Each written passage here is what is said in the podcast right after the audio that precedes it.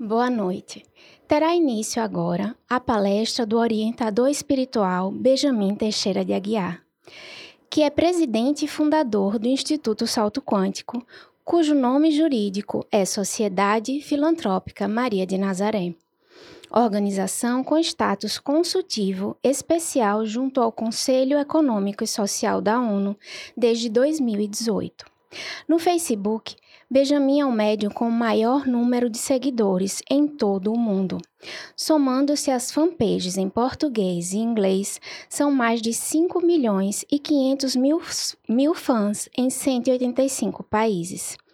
Ele apresenta desde 1994 um programa que é o mais antigo da televisão televisão brasileira na temática espiritualidade, tendo passado por duas redes nacionais de TV, a Rede Brasil TVE e a CNT. Tem 16 livros publicados convencionalmente e material psicográfico equivalente a 200 livros de porte médio, disponíveis no site saltoquântico.com.br.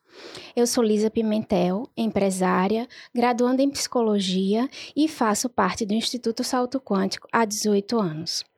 Em nome da instituição, dou as boas-vindas ao público da internet que acompanha esta transmissão ao vivo ou posteriormente pelo canal YouTube do palestrante, hoje com mais de 220 mil inscritos e as pessoas que venham a assistir ao programa de TV Salto Quântico, que é editado com base nesta palestra e atualmente é transmitido pela Peripê TV, canais 2 e 6, Aracaju, Sergipe, e pelos canais 23 e 77, respectivamente, de Danbury, Bridgeport, Connecticut, Estados Unidos. Antes de Benjamin iniciar sua palestra propriamente, serão exibidos alguns breves vídeos introdutórios produzidos pela equipe audiovisual do Instituto Salto Quântico. Caso deseje dirigir alguma pergunta ao palestrante, utilize a hashtag Palestra Benjamin em algumas das seguintes redes sociais: Facebook, Instagram ou Twitter. Se preferir, envie para nosso contato WhatsApp, que está aparecendo ao lado esquerdo do vídeo, 79999404934. Pedimos, por favor, que junto à pergunta acrescente seu nome e cidade. Destacamos, por fim, que serão selecionadas apenas as perguntas que chegarem agora, no momento da preleção, tendo prioridade as mais sucintas e de interesse coletivo. Obrigada pela atenção, desejamos uma excelente palestra a todos e todas.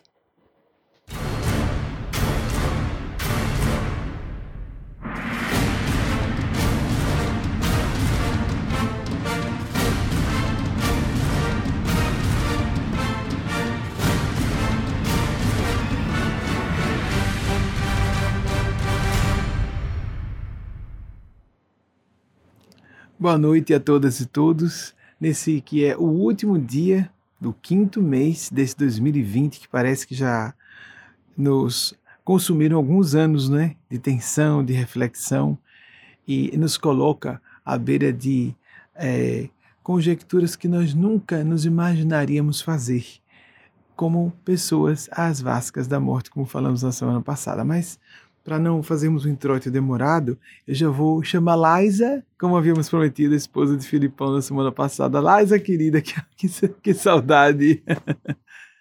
Boa noite, bem me amado, muita saudade. Muita saudade um prazer, também, amada. Uma felicidade estar interagindo com você hoje. Muito obrigada. Eu também, amada. Também agradecido muito por estar com você aqui. 18 anos, Liza. Nossa. 18. Você Completo era... 19 esse ano, com fé em Deus. Nossa Senhora, impressionante. Um dia desse, né, que nós nos conhecemos e foi amizade à primeira vista. e seus príncipezinhos, Lian, Lele também? Todos bem, graças a Deus, mandaram um beijo. Filipão em casa, para eles também. Filipão em casa também, então, também. Sim, sim, todos bem, graças, graças a Deus. Deus. Liza, já tem seleção de perguntas que chegaram agora ao vivo? Sim. Tem é de Priscila Sauer, Rio de Janeiro, capital, recebida pelo WhatsApp. Certo. Qual é o melhor caminho para desenvolvermos nossa mediunidade quando ela está desequilibrada? Excelente a sua proposição, porque é bem universal, Priscila. Obrigado, Liza. É, Obrigada. É, é, porque uh, há um foco muito é, acentuado em pessoas que se interessam pelos fenômenos paranormais, psíquicos, místicos, em exatamente o capítulo da fenomenologia. E nós ficamos interessados em ter precognição, por exemplo, e a gente não sabe o que é de horror, como a mensagem escolhida por pela equipe de Ítalo e Cezinha, que eles fazem, são pequenos grupos separados que fazem as mensagens ah, diferentes é, de acordo com sua estilística peculiar, etc. Então, essa do horror que alarga a alma.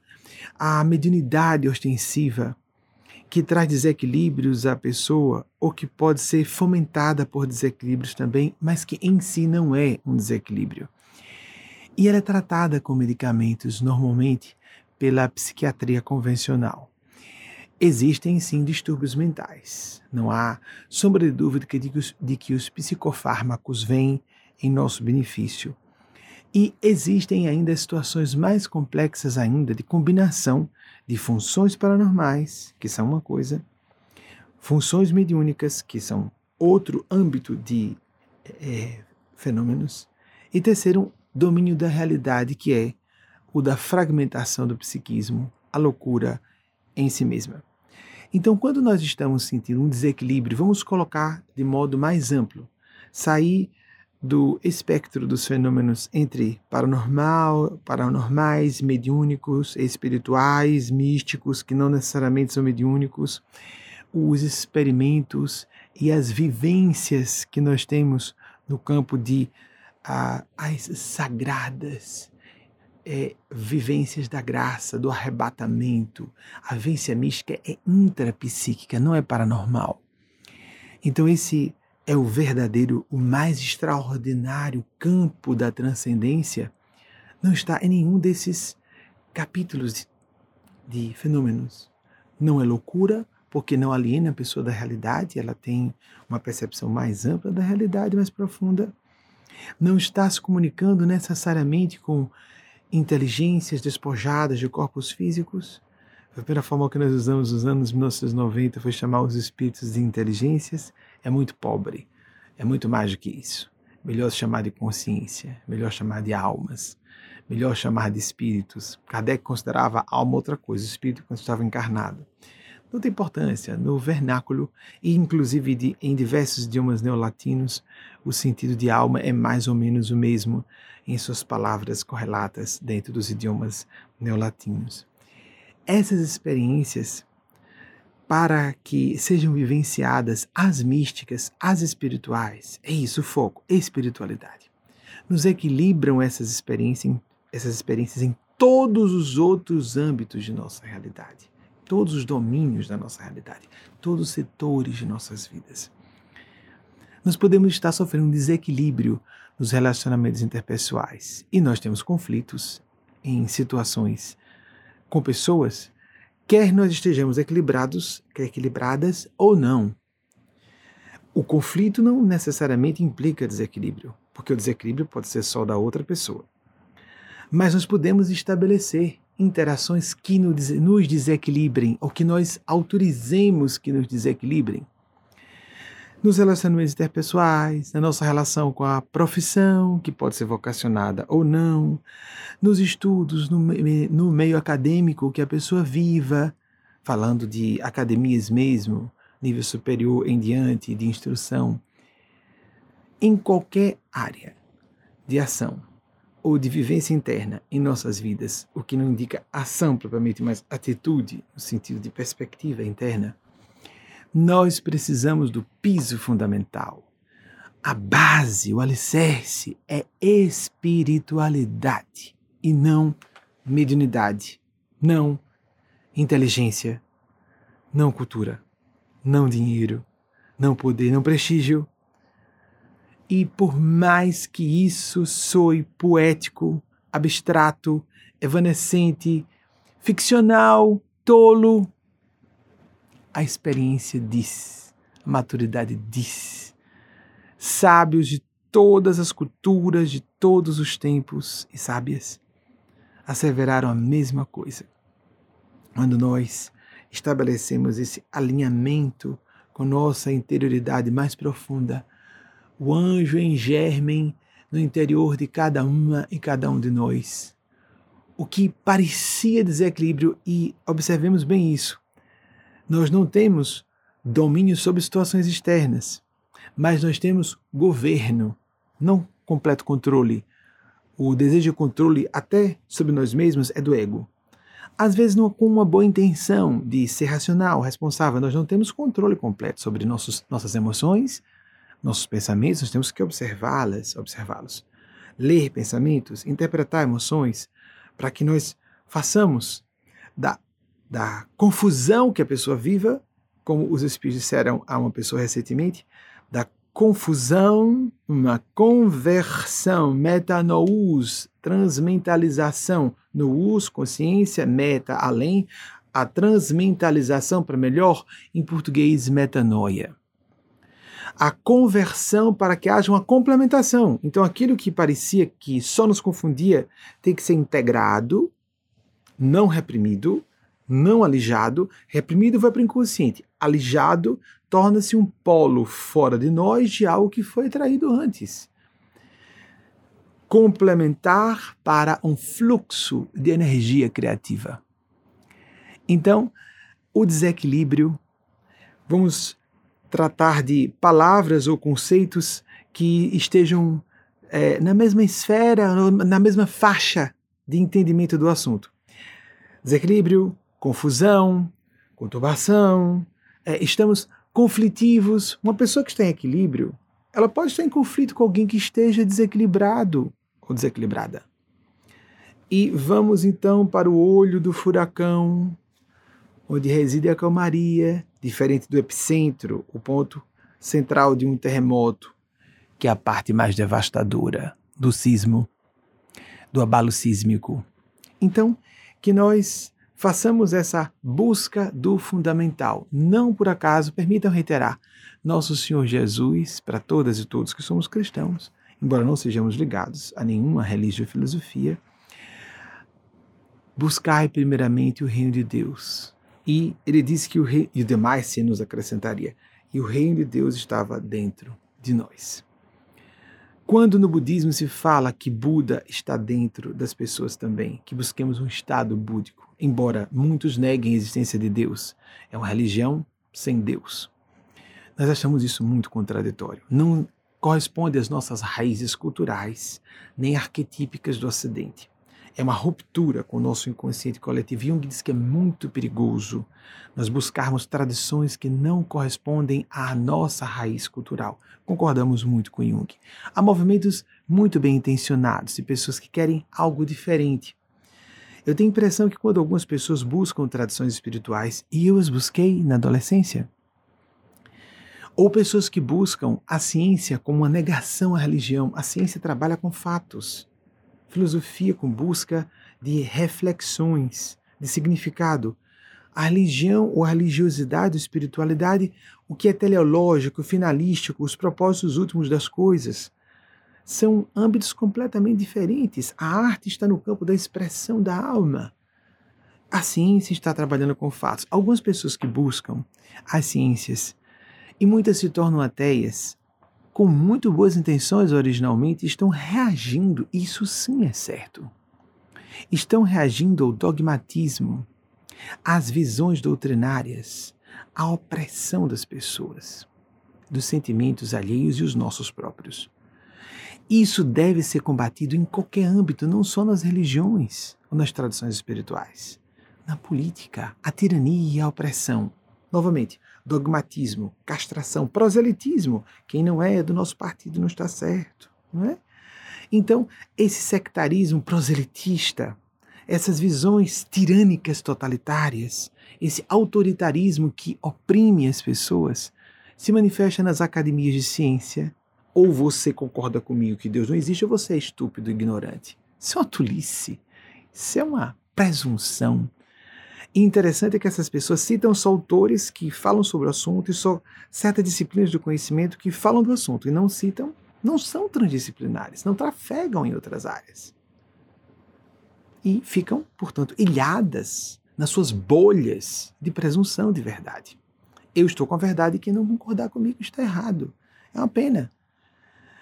Agora, quando encontramos esse traço universal, como Aldous Huxley, acho que você tem um desses domingos recentes, a filosofia perene, não podemos nunca estar a favor de nenhuma manifestação tirânica. Então, há pessoas que buscaram tradições espirituais muito com é, um, um, é, motivo, um moto, é, uma intenção muito apropriada e saudável, que era reagir aos excessos da religião formalmente organizada. Há excessos.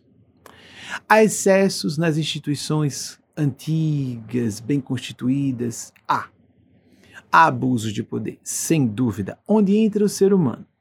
Com suas organizações antigas e formalmente constituídas, há excessos. Há abusos de poder, há opressão. E nós temos que nos opor sempre a todas as formas de opressão.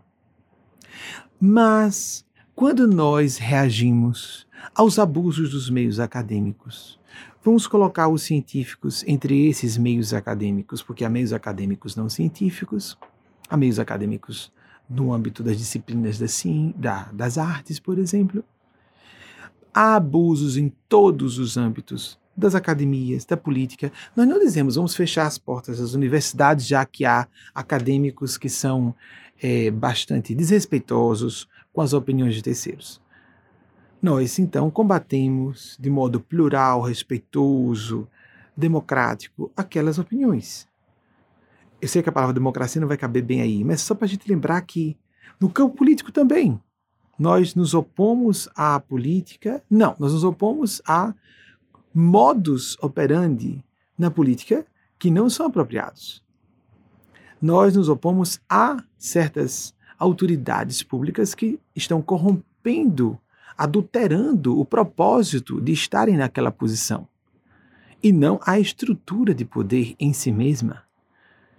A não ser quando vamos é, retirar ou trabalhar para nos opor a um regime tirânico, para substituir um regime de estruturação de poder por outro, que seja mais libertador das consciências, que dê liberdade às pessoas. Embora a política não seja libertadora propriamente, a função é de permitir que a liberdade se expresse e que o poder exista para empoderar as pessoas. Isso não acontece, eu falo muito livremente. Não, a intenção não é fazer ciência política aqui, nós não somos cientistas políticos. Estou falando, a minha função é ser generalista mesmo, passar por todos esses âmbitos e entrelaçá-los. Muito bem. O desequilíbrio acontece no meio político, nas academias, nas religiões, dentro de nós, no seio familiar, nos ambientes de trabalho, porque nós estamos desconectados, desconectadas do nosso eixo. Não adianta atribuir a terceiros os problemas que atravessamos. Então, eu tenho algum problema, é porque o meu chefe não me aprova, minha esposa não me deu apoio, meu esposo, eu sofri um trauma na infância. Nós ficamos adultos e adultas para, justamente, ao nos tornar mais conscientes de quem somos, escolhermos as ideias mais apropriadas, as nossas, os nossos princípios gerais.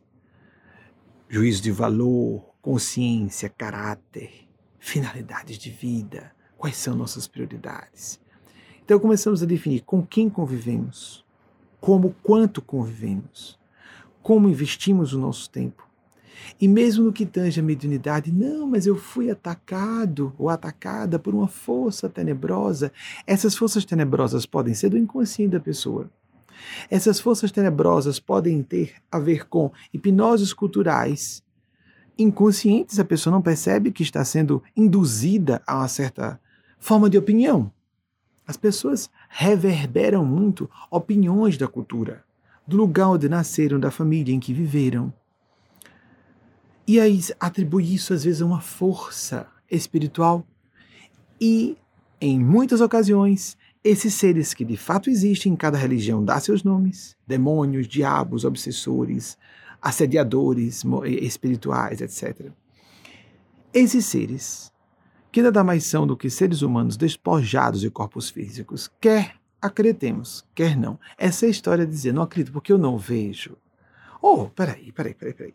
Houve cientistas que atacaram Pasteur por causa disso. O Pasteur que foi responsável pela microbiologia moderna, chamou seus maiores detratores que zombaram dele. Mesmo assim, ficou, entrou para os anais da ciência, já citei isso aqui a vocês, mas vale a pena lembrar. Ele chamou o principal detrator, vem aqui ver no microscópio. E eles, vejo, mas declaro que é impossível. Mas não acredito, posto que é impossível. Pera, pera, pera. A ciência não está disposta, ou um bom cientista, a refutar uma teoria, o que for anterior, caso surja uma prova cabal de que aquela teoria está errada, não, nós somos seres humanos. Nós somos suscetíveis a essas fantasias de verdade absoluta. E isso acontece também nos meios científicos, porque nós somos seres humanos. Nos meios acadêmicos, com licença, nos meios acadêmicos menos científicos, pior ainda. Que a pessoa fica, cita um autor, cita outro, cita só aqueles autores que. Por exemplo, eu sou ateu, cito só ateu, sou, sou, né? E não trafega pelas áreas daqueles ou então vão superficialmente para não ouvirem contradições muito fortes a respeito do que elas tinham a dizer. Eu nunca ouvi, amigos e amigas, com meu traço cético, eu nunca li, eu procurei os maiores especialistas defendendo a tese contrária, até na física quântica, que é uma área em que poucas pessoas têm uma proposição pública ateia olhe só, mais considerada, mais, vamos dizer, a rainha das ciências, a física, não é ao lado da matemática. Esses que trabalham no âmbito da consciência, dos, da, vejam só que extremos opostos conectados. A consciência e a realidade física observada. E a consciência interferindo na realidade observada. Autores que viam que a matéria seria ondulatória, pressupunham, viam a prova, aparecia fisicamente a prova. Os que pensavam que a matéria seria corpuscular faziam um experimento, aparecia a prova física de que era corpuscular. Vivemos no universo de consciência, de mente, de psique. Isso é indiscutível. Quem não percebe está desinformado, está desinformada. Não, não vivemos dentro de uma caixa craniana. Não há divisão no nível subatômico entre nossos corpos e tudo que está em torno de nós. Isso é informação. Não se sabe como é que os nossos corpos, não há explicação na ciência, estão agora como estão. Eu já vi é, afirmações de autores diferentes no correr dos anos sobre Quanto tempo nós levamos, então não importa exatamente quanto tempo, e sim que isso acontece. Quanto tempo nós levamos? O nosso corpo, quero dizer. Nós, nesse sentido, né? Vamos imaginar que somos nós que estamos fazendo isso. Houve aquele congresso lá no início, há 3 bilhões e 800 bilhões de anos, quando surgiu a vida na Terra, um congresso entre aquelas, aquelas proteínas que estavam formando os primeiros compostos é, micro-orgânicos bem primários, que eles conversaram entre si para estudar tudo isso. Né? Então, vocês lembram, né? Deve estar no YouTube isso também, deve ter aquele, aquele tutorial de como as, as células começarem a evoluir, decidiram se complexificar, embora não haja nenhuma lógica na complexificação dos micro-organismos. Porque, pela lei da seleção natural, quanto mais complexo o indivíduo, estou falando de um indivíduo biológico, material, menor a probabilidade de se multiplicar não há explicação científica para a complexificação dos organismos. Nós nos complexificamos por, se quisermos ser benzentos numa análise científica, por razões misteriosas, porque não são lógicas, não são racionais. Essa nossa DS, raison da Revolução Francesa, tem que ser vista como uma razão bem mais ampla, a Deus a razão, não a razão estreita, positivista do século XIX. Tem gente perdida no século XIX. Positivismo kantiano, né? aquela coisa de toquei, vi. Oh, isso é tão primário, tão primário. Então, como nossos corpos, como íamos falando, num espaço de meses, para alguns autores, outros anos, substituem todos os átomos que o compõem, ou os compõem nossos corpos, que nos compõem fisicamente.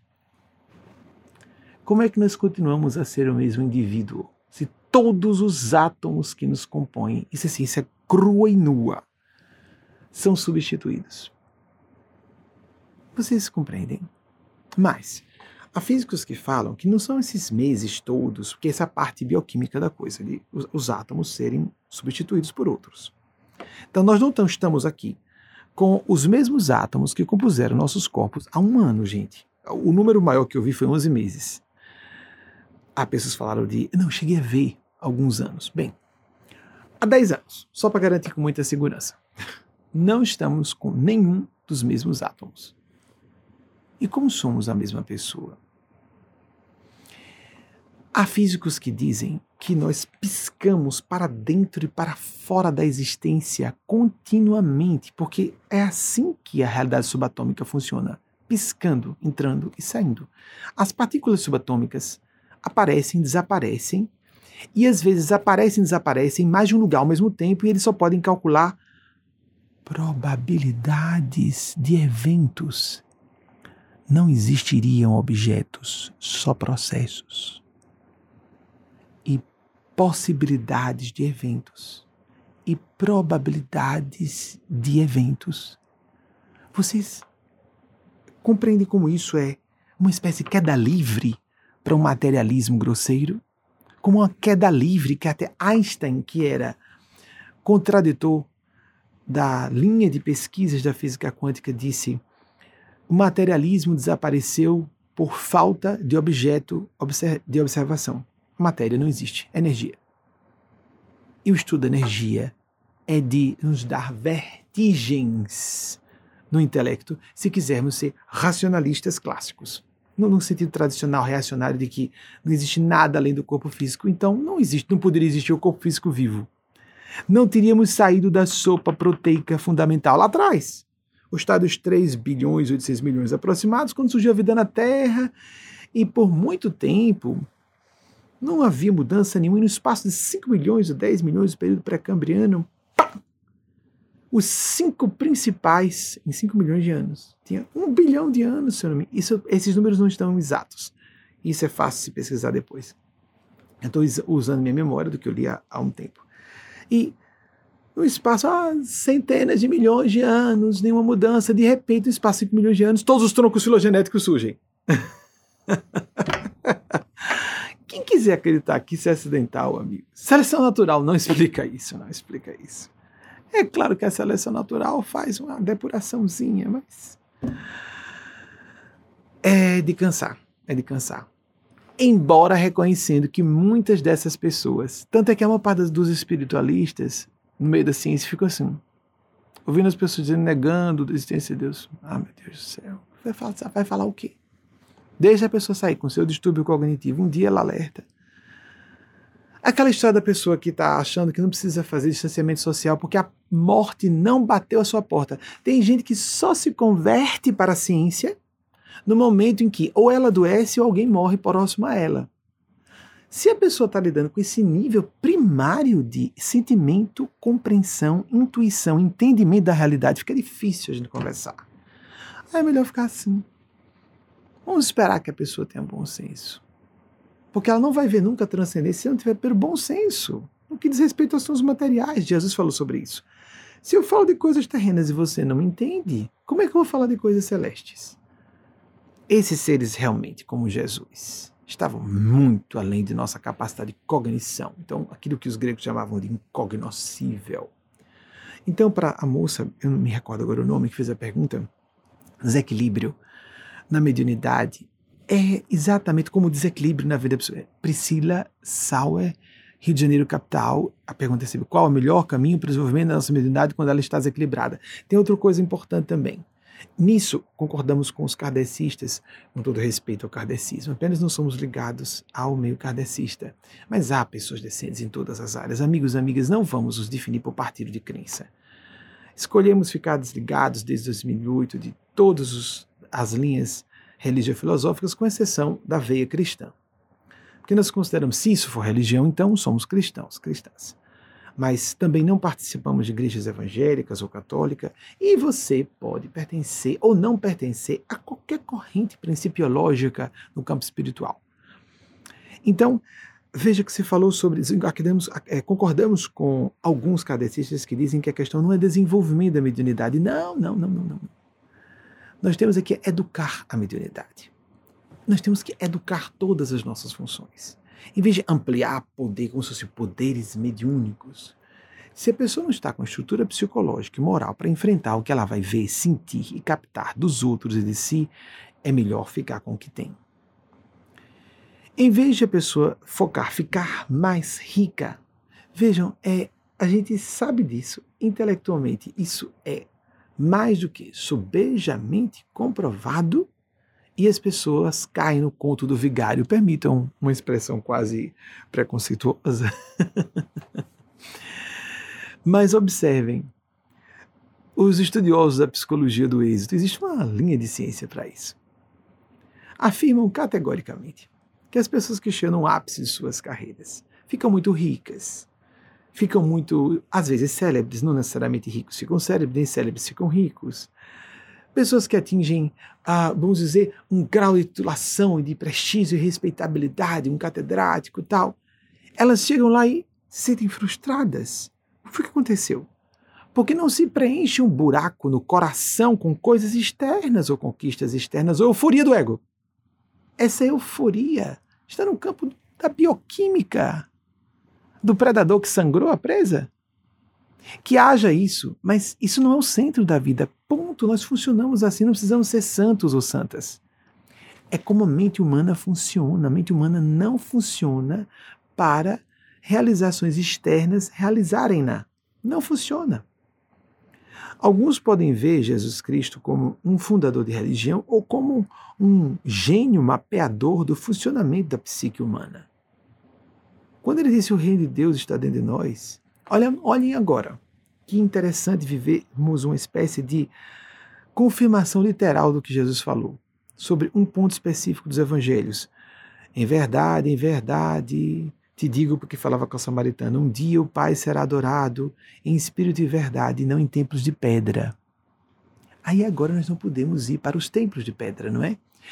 Os templos são importantes, sem dúvida, como os ambientes de trabalho, os ambientes acadêmicos, para nos encontrarmos com as pessoas que convivem conosco no campo psíquico, intelectual, emocional, valores semelhantes, nos retroalimentamos. O contato olho no olho tem todo o poder que sabemos como seres gregários que somos.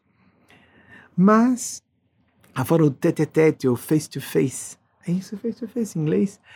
Esse olho no olho do português, temos que prestar atenção. Não é o fundamental. Eclésia espiritualis, essa é a verdadeira igreja que Jesus quis criar. Ela não tem bordas.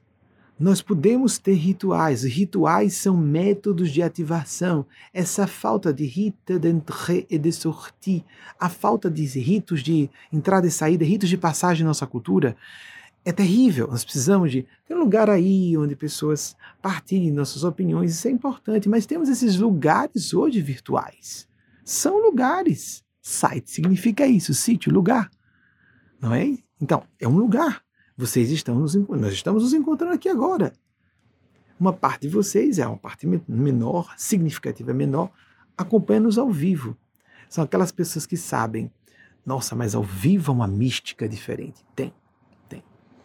Mas como a modernidade hoje nos exige e nós nos acostumamos a isso, a criar nossos horários, a maior parte acaba assistindo em outro horário.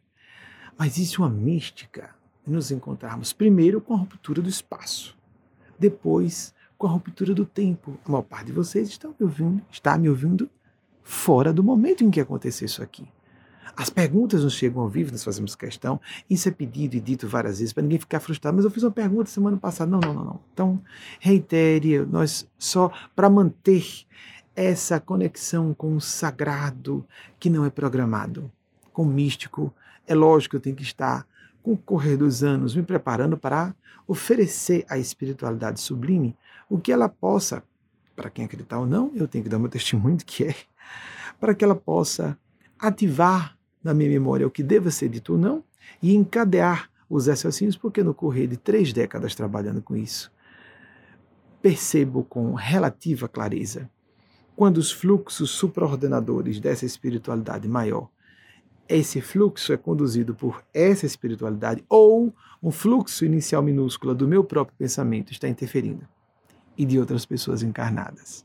e de outros espíritos fora da matéria densa, porque nós somos espíritos dentro da matéria densa, que também estão interferindo, às vezes interferindo sem intenção de prejudicar, como por exemplo, um conflito interno com o que eu acabei de falar. É natural, são assuntos perturbadores. Assuntos de fé são assuntos perturbadores. A, a fé não é para tranquilizar. A fé não é analgésico. Marx estava certo quando disse que a religião era o ópio do povo, quando fazia alusão à religião formalmente organizada, à religião, à religião opressiva, que manipula culpa e medo, que escraviza pessoas, que expolia multidões, que vampiriza pessoas de boa fé. Isso é realmente como um governo totalitário. Só que a religião não é pior do que os, aqueles que são dogmáticos, totalitários e opressivos das religiões não são piores do que aqueles que são na política. Os maiores genocidas da humanidade não estavam na religião, estavam no poder público. Lembremos-nos disso. E nós não vamos viver numa sociedade. A partir de agora não haverá mais governo, anarquia. Seremos anarquistas? Não temos condições evolutivas como civilização de viver à base da anarquia. Minha consciência determina e tudo vai ficar bem. Isso é uma, é uma utopia completamente, é, é vamos como eu posso dizer, meu Deus, simplista, simplista, não é? Sim, isso pode ser um ideal que um dia aconteça. Até agora, toda notícia que temos, o plano superior, é que existe uma aristocracia intelecto moral. Nós acabamos nos fazendo servidores daqueles que não querem nos dominar, que querem nos amar e nos nutrir, como seres do plano sublime. Quando a gente teme forças maiores é porque a gente está projetando nossa própria indignidade moral nesses seres. Esse temor místico de Deus, a fé, como eu falando, não é um analgésico, é um perturbador. A fé é, necess é necessariamente, e as experiências vocacionais necessariamente são paradoxais.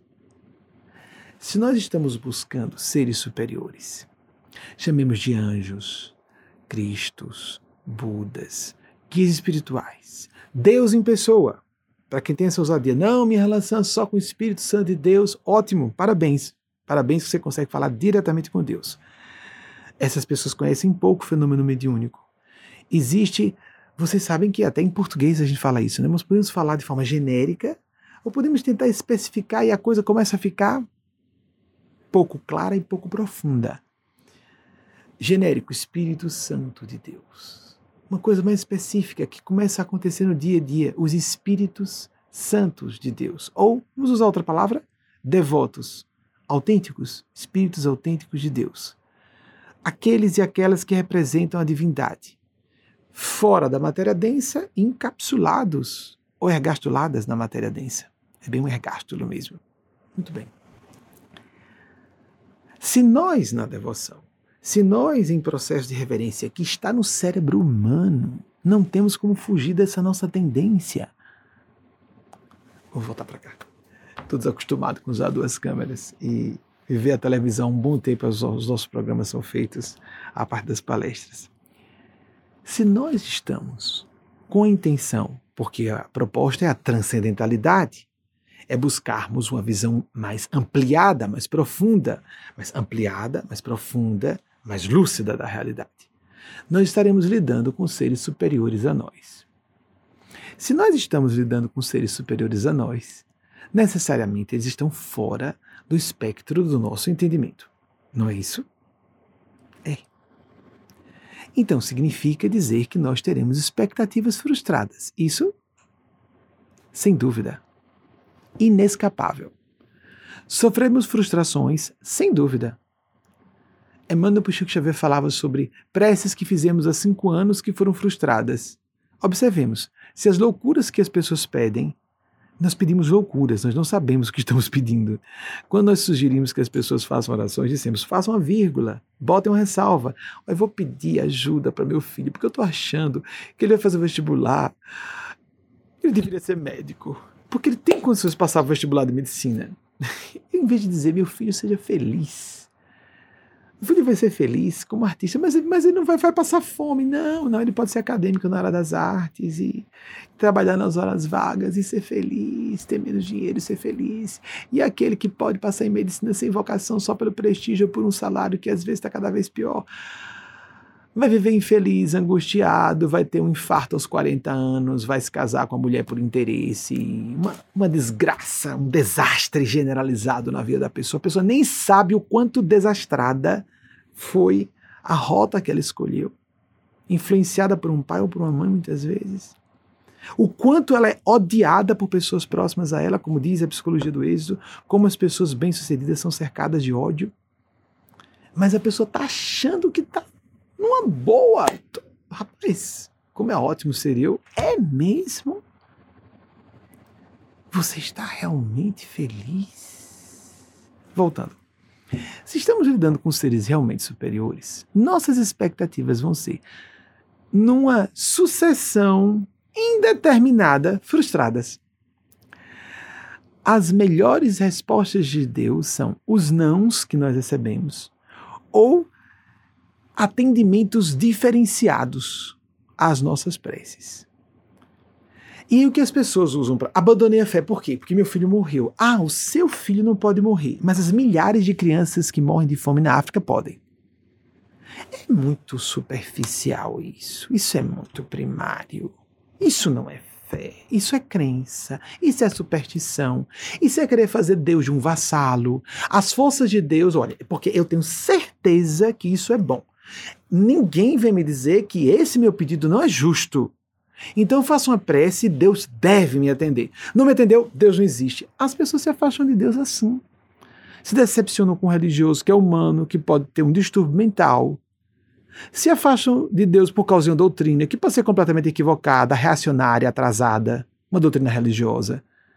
Mas a espiritualidade de Deus nada tem a ver com instituições humanas nem erros humanos nem os nossos próprios erros. A gente não quer ver que a causa fomos nós. Que nós estávamos com a leitura errada do que é espiritualidade. Porque fomos mal informados também. A nossa orientação no campo espiritual é paupérrima. Nós estamos ainda nos primórdios da era da ciência. Agora, eu queria dizer a vocês uma coisa.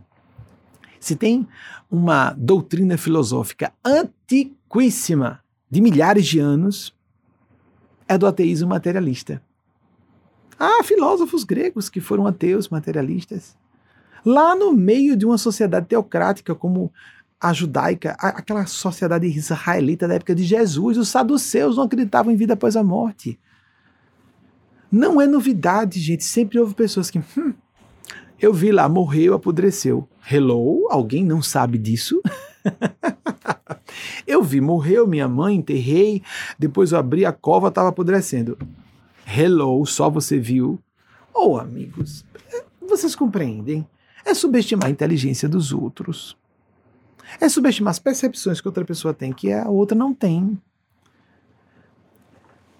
O trabalho da fé é uma dança contínua com a dúvida, a dúvida que surge porque veio uma expectativa frustrada.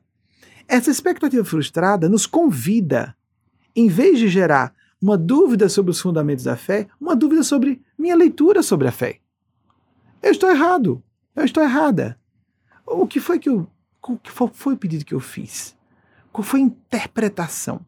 Qual foi a expectativa que eu tinha que não estava apropriada? Nos anos 1990, eu creio que foi a própria Eugênia Spácia, mas eu não vou me lembrar com clareza.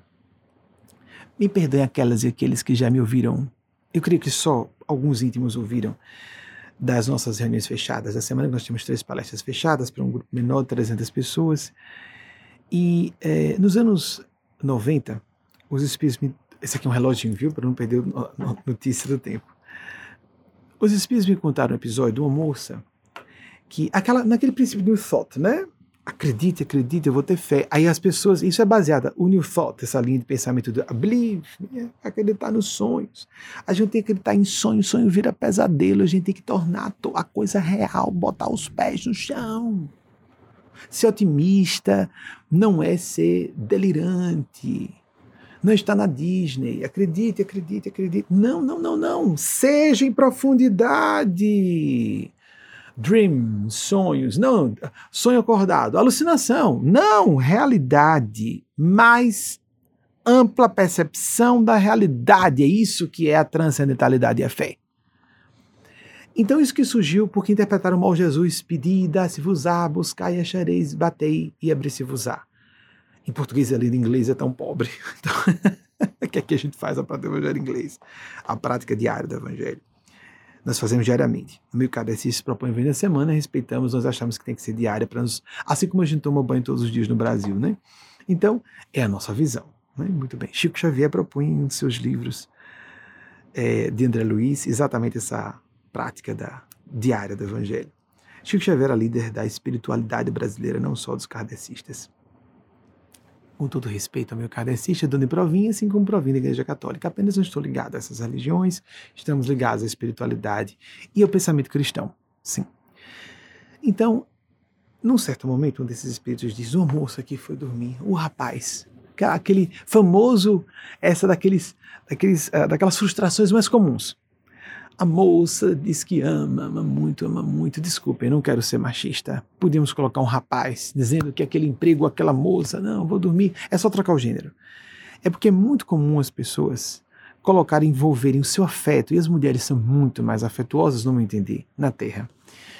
Então, é muito comum nós vincularmos o sentimento de afeto por alguém, alguém com um sentimento devocional, com sentimentos outros como os desafetos os ódios e as aversões estão no campo dos afetos. Apenas estão com, vamos dizer aí, um monopólio negativo, mas trata-se de afeto, desafetos, vínculos afetivos. A moça estava com um rapaz à beira de terminar um relacionamento. Eles eram muito jovens, natural que a gente se empolgue mais. O ideal venha e fiquemos com uma, vamos dizer, perspectivas idílicas do que vem acontecer. O rapaz disse: por telefone. Na época do telefone fixo. Então bateu o telefone, vou terminar a relação. Estou falando sumariamente que eles me disseram numa psicografia. Vou terminar a relação. Aí ela, ai meu Deus, não, isso eu sei, eu tenho certeza, eu, eu vim para casar com fulano. Então, podemos trocar o gênero, viu? O rapaz que casa casar com a fulana. Então, porque eu fui apresentado dessa forma vim casar com fulano, etc. E fulano, vamos fazer o seguinte, você me atender um pedido? Eu, pois não, fulano, diga. Horrível terminar por telefone, né? É mais fácil, também tem isso. A pessoa procura o caminho mais fácil, procurar atalhos é um perigo. Moralmente, principalmente. Moralmente, em particular. E você pode amanhã de manhã confirmar isso. Fulana, eu, eu já tenho segurança de que eu quero terminar a relação. Não, mas então faça só isso, só amanhã ligue de novo, nem que seja para confirmar, já que você quer confirmar. Tá certo, porque ela tinha um projeto. O plano dela, plano para resolver todos os problemas. Vou rezar. Vou ter certeza que vou ser atendida, porque com fé eu consigo tudo. Isso é violação do livre-arbítrio. Se eu uso a oração se eu invoco forças que eu estou chamando de divinas, mas para violar o livre-arbítrio de alguém, nesse momento eu já não estou mais falando com forças de Deus. Mesmo que eu diga, não, mas eu estou chamando Jesus, o nome de Jesus, o nome é a vibração, a intenção. Ele disse: em todo aquele que dissem o Senhor entrará no reino de Deus. Haverá falsos cristos e falsos profetas. E dentro de nós próprios também, não fora. Não adianta dizer, não, mas eu estou falando com Deus, viu? Deus, faça a cabeça do meu namorado para não acabar comigo fazer a cabeça e violar o livre-arbítrio. O livre-arbítrio é inviolável, é um princípio universal. O livre-arbítrio das pessoas é inviolável. Quem tenta dobrar a cabeça das pessoas, ou fazer a cabeça das pessoas, ainda que uma manipulação aceita socialmente, um joguinho só para enganar as pessoas e cativar a plateia, né? Não adianta nem ser inconsciente que nós vamos dar contas. Estamos dando. Estamos dando, quer acreditemos ou não. Isso é uma, é uma energia, um padrão mental que se exala de nós e define linhas de eventos no nosso futuro. Quer acreditemos ou não. A cada um segundo suas obras, sua atitude, o reino de Deus. Prestemos atenção no que eu estou falando, isso é gravíssimo. Nós vivemos uma cultura em que pessoas acham, e no Brasil mais ainda, que ser inteligente é ser esperto, é enganar, ninguém percebeu. Nós estamos sabendo, ou sentindo, ou o mais comum ainda, que a pessoa comece a fazer um simulacro de realidade e acredite nisso e comece a não perceber as próprias mentiras. Tem gente que sinceramente diz: Não, mas eu realmente sou de Jesus, eu nunca penso mal nada de ninguém. Eu me lembro que na adolescência, quando eu vi as primeiras vezes isso acontecer, e eu ler que a pessoa estava sendo sincera, mas peraí, essa pessoa. Mas eu sei quem é essa pessoa. Mas ela foi sincera agora. Eu não conhecia a história do inconsciente ainda. A história como é Salvador saber que o inconsciente existe, mas nós pagamos, quero dizer, temos consequências, sofremos esse universo de consequências. Joga a bola na parede e volta. Eh, vamos ler Newton. Se alguém tiver dúvida, isso não é religião, não, é Newton. Vamos lá para Isaac Newton. Joga a bola na parede que a bola volta na sua cara. Dependendo do ângulo que a gente, né? E da força que a gente projeta, a bola volta na cara da pessoa. Não é isso? Consequências. Lei de causa e, causa e efeito. É bem elementar violar o livre-arbítrio das pessoas. Ter essa intenção. Não, ninguém está vendo. Vem cá, vamos um conchar, vamos conversar. Ah, o olho que tudo vê, Deus vai castigar. Eu não acredito nisso. É muito bom não acreditar nisso se eu estou usando de artifícios e subterfúgios para enganar as pessoas e eu refino meu discurso para enganar melhor, não é? Nós vamos enganar Deus? Eu me recordo eu vou terminar essa história dessa moça para contar outro episódio. Eu me recordo de uma. Eu nem sei se. É bem polêmico que eu vou dizer. Não sei se você é autorizado a falar aqui. Eu falo nos grupos menores. Mas eu lembro dessa essa história dessa psicografia dessa moça. Vou, vou rezar. Se eu tiver fé, eu sei que ele não vai terminar.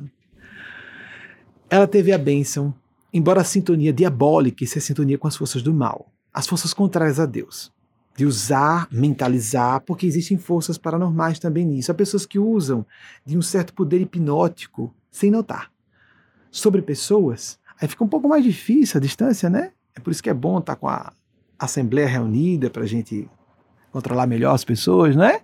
Muito bem, muito bem.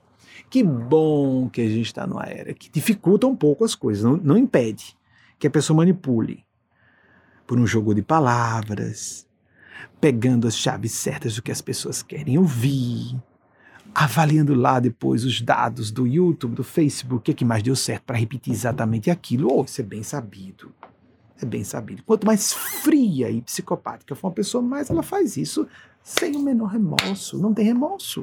Psicopata não tem consciência. E acha que alguns acham que todo mundo é assim. Que tristeza, que tristeza. Para ela própria para quem sofre as consequências do que ela faz, e para um futuro que aguarda, e para um presente que já está acontecendo.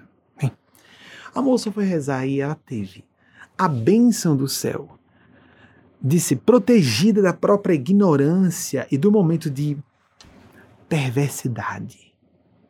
Aquela história do cidadão de bem, né? Eu estou orando, lá está moça, em lágrimas. Se a gente entrasse no quarto, pensaria que era uma santa. As lágrimas olhando para o céu. Eu sei que eu amo. Pode ser um rapaz, viu? Eu sei que eu vou fazê-lo feliz. Deus coloque na cabeça dele que ele não pode me largar. E ela se sentindo santa, cheia de amor. Não, isso é tirania, isso é diabólico. Você está querendo dobrar a pessoa, o seu talante, isso é diabólico, isso é satânico. As pessoas pensam que é culto satânico é o cara tocar um rock pesado, bichinho, coitado, ele pode ser tão sincero, descarregando a raiva dele no rock pesado, né? E lá cheio de raiva, assumindo que tá com raiva, raiva, agressividade é uma coisa de Deus, da natureza. É ruim quando a pessoa se excede e realmente começa a invocar forças do mal que elas existem. Gênios das trevas existem. Mas aqui, o pior de tudo, o diabo e as forças do mal, que inclusive tem a parte do sentido o mal sem existirem uh, isoladamente dos seres que sintonizam com o mal, como uma entidade, uma faixa de consciência, não uma entidade, vamos colocar um padrão de consciência, existe o mal. Vamos colocar assim, só para simplificar o simbolismo de cima e embaixo, que não existe cima e embaixo no universo, né? Aí a gente pensa que o diabo vai aparecer com chifres, com rabo e pé de bode. Não, não, não, não, não. O diabo aparece lindo para nós. E lindo não estou falando de beleza, não. Aparece com ar de santo ou santa. Aparece com um sorriso doce. Visitando santuários de Nossa Senhora na França no ano passado, eu estava com três amigos e um deles, é, não é uma crítica a ele, eu falei para ele diretamente. Só porque ele tem uma percepção, eu sou mais treinado, ele tem uma percepção menos aguçada que a minha para esses assuntos. Um casal, é, nós ficamos em. alugamos três casas para visitarmos três santuários, onde apareceram Maria Cristo em novembro do ano passado. E numa dessas, eu vou voltar moça. Eu não, não voltei ainda, vou voltar moça. E num desses, desses santuários, próximo ao santuário de Lourdes, nós ficamos na cidade de Ozu, Vaguinho, Ozu. Então fomos alugar uma casa, porque fica mais barato que hotel, né, mais prático. E uh, quando chegamos lá, um casal muito amável, sobre a maneira senhora, falava inglês com muita fluência, que nenhum de nós quatro somos francófonos, e é, um inglês muito fluente, o casal de terceira idade. Mas à medida que ela ia sendo amável, amável, e eu me incomodei porque ela estava distratando. Eu sou um feminista ardoroso desde os anos 90. Um dos amigos postou um dia desse um vídeo meu dos anos 90. Eu estava usando até o termo feminilidade, não o feminino fazendo questão de botar com a flexão feminina no final. Nos anos 90, um, um qualquer dia eu posso colocar para vocês, é procurar no nosso site, vídeos antigos, podem descobrir lá. Bem, lá num evento aqui dos Estados Unidos, o primeiro em 1996, quando viemos para cá. E há 24 anos, portanto, agora em maio completamos 24 anos que aconteceu isso. Uma senhora muito amável. E parece aquela coisa que nos lembra, remete o anjo, né? Lourinha de olhos azuis, ela sorria muito e muito doce, e aquela coisa da vovozinha, não é muito sorridente. Mas começou a me chamar a atenção que toda vez que o pobre do marido tentava falar alguma coisa e ele não falava inglês, ela se irritava, fechava o rosto, fechava o rosto. E eu comecei a me incomodar até que percebi que era uma casca. Porque a pessoa pode se incomodar por muitas razões, inclusive por traumas que sofre do marido. Mas não era o caso. O cara grossão falava. Parecia que estava grunhindo, né? Casca grossa. E os franceses parece que engrossam bem. É muito comum, não sei se já notaram os franceses eles engrossam a voz porque o idioma naturalmente é muito feminino. Tem um quê de doçura feminil no francês, né? Na minha, no meu sentimento. Isso é uma coisa muito subjetiva, isso é pessoal. Vocês podem discordar completamente. É diferente do que eu estou falando em outros assuntos. Mais um nossa, um coração mole. Aí, olha só que interessante. Que interessante ele com essa grossura toda, doçura pura. Aí não sabia como exprimir, assim, esperava que a esposa traduzisse, ela impaciente. E no final a gente brincou porque ele foi dizer a esse amigo que não tocasse podia, no momento de acender uma lareira. Ele entendeu inglês direto porque ficou tão forte como ele falou em francês. Não tochei! Eu acho que isso parece o, o to touch do inglês, então deve ser não tocar, não vou tocar. Com certeza não vou tocar. Então, quando saiu o casal, é a oportunidade de um momento de reflexão. Aí então esse amigo chegou, nossa, a doçura ela, não é? Que senhora amável. Aí eu disse, é. Sorriu, falou doce e amável, você acredita que é uma pessoa boa, não é fulano? Aí ele tomou um susto, porque eu já tinha conversado com isso antes. É mesmo Benjamin? Aí eu vou explicar por quê. Aí fiz uma radiografia, que eu não vou entrar em detalhes, porque é desagradável não é o assunto aqui. Claro que há pessoas que sorriem, que são amáveis, e que são louras de olhos azuis e são amáveis também. Não podemos discriminar, mas essa imagem, né, doce, amável, a pessoa está sempre amável, a voz chega trina de tão doce e suave que é. Nós estamos tão cansados dessas cascas de virtude, tão cansados como cultura. Os jovens, então, estão por aqui. Aí o que está acontecendo? Estão levando para casa pessoas grosseiras, que parecem francas, e que estão usando a grossura para manipular a opinião popular, parecendo francas porque apenas são grossas. rudes e diretas. E há pessoas grossas, rudes e diretas que são do bem. Sim, esse senhor acabei de falar. Mas não nos enganemos com as aparências, nem para um lado, nem para o outro. Fiquemos atentos às aparências. Muito bem. A moça da prece. Às sete da manhã, então, o telefone tocou e ela já foi. Agora é a resposta, porque Jesus disse que a fé remove montanhas e eu orei para Jesus. Jesus ouviu mesmo. Jesus ouviu mesmo, porque a resposta do rapaz foi a mesma: não. Não. Ela ficou arrasada. Parou de frequentar a religião que ela frequentava. Entrou em crise de fé. Como eu orei a noite toda, eu fiquei em claro orando. Eu orei com certeza e Deus não me atendeu. Deus violar o livre-arbítrio do rapaz de não querer estar com você, mas eu tenho certeza que eu o amo. Eu tenho certeza que eu vou fazer bem a ele. Tem? Ele concorda? Ele quer? Porque você acha e você acredita, ele deve acreditar e se submeter a você, ao seu capricho. Não, mas não é capricho, é amor. Ah, você botou o rótulo de amor. Ok. Quem ama, liberta. Ama mesmo a pessoa indo embora. Transforma o amor. Não é? Ou não percebemos isso? O amor não prende. Jamais. O amor até fica satisfeito no nível humano que o outro retribua. Mas o amor às vezes não é retribuído da mesma forma, nem por essa pessoa vem de outra o verdadeiro amor. Em qualquer grau, amizade, fraternidade, desejo sincero de ser solidário com um estranho sem nem ter um vínculo de afinidade ou amizade com aquela pessoa. A caridade anônima na rua, sem ninguém saber, sem a gente ter como receber retribuição. Mas a gente já recebeu porque a sintonia da bondade nos conecta a essas forças. Quer as pessoas acreditem ou não. Tanto é que há ateus materialistas generosos pessoas do bem. Porque não tem nada a ver, apenas essa pessoa se cresce em algo maior, faria um bem muito maior, lógico. Ela própria se frustra, se entristece, imaginar que vai tudo se acabar e que seus filhos se morrerem, se acabam, desaparecem. Se acreditar realmente naquilo é angustiante essa perspectiva de vida. Essa história de dizer que isso é uma questão de lucidez e aceitar essa realidade, não, a realidade da morte física é um fato, nós já estamos morrendo agora perdemos de 30 a 50 mil neurônios por dia. Outros são surgem depois a, as neurociências descobriram. Mas aí nós vamos fazer, fazendo melhores conexões sinápticas, vai acontecendo a tal da neuroescultura, nós aprimoramos o cérebro até um certo ponto, porque nós vamos usando mais algumas funções que outras.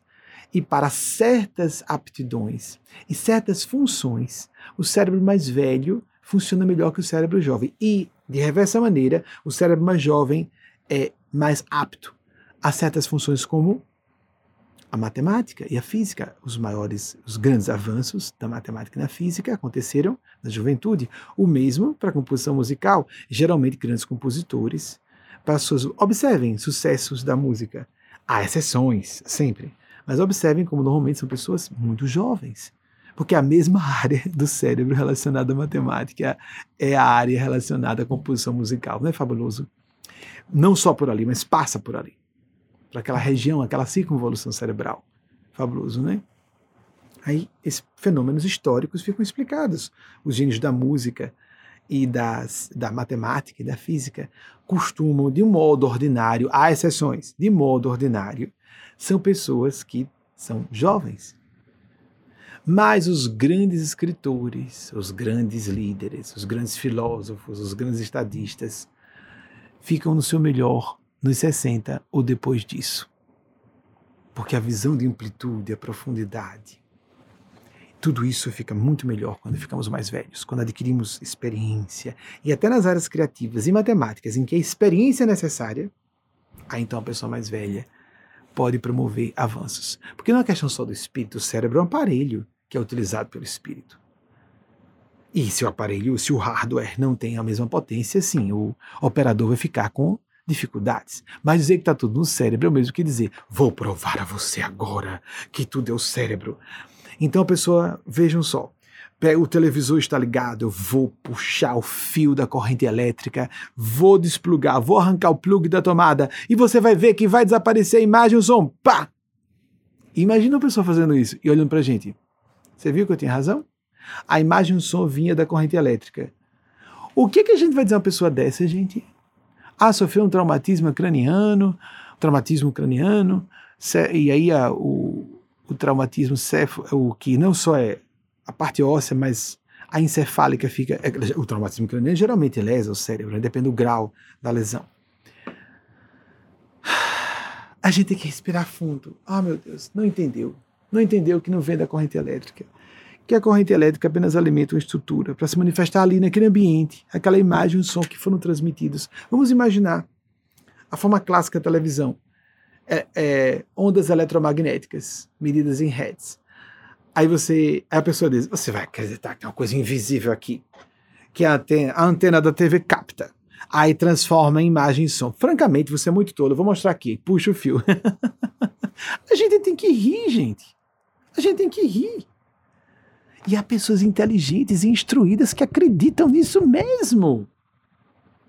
Nós temos uma, um certo delírio nos meios acadêmicos. Me permitam dizer, eu não quero atacar pessoas que acreditem nisso, mas é porque há jovens se desesperando, tomando rotas de autodestruição nos vícios. Há pessoas cometendo suicídio por causa disso. Eu preciso falar. Me autorizem ficar contra vocês. Porque eu não estou contra vocês em verdade, sim a favor dessas pessoas. Não é uma doutrinação, eu faço o meu trabalho antidoutrinário aqui. Eu, sou contra, eu estou com vocês nisso.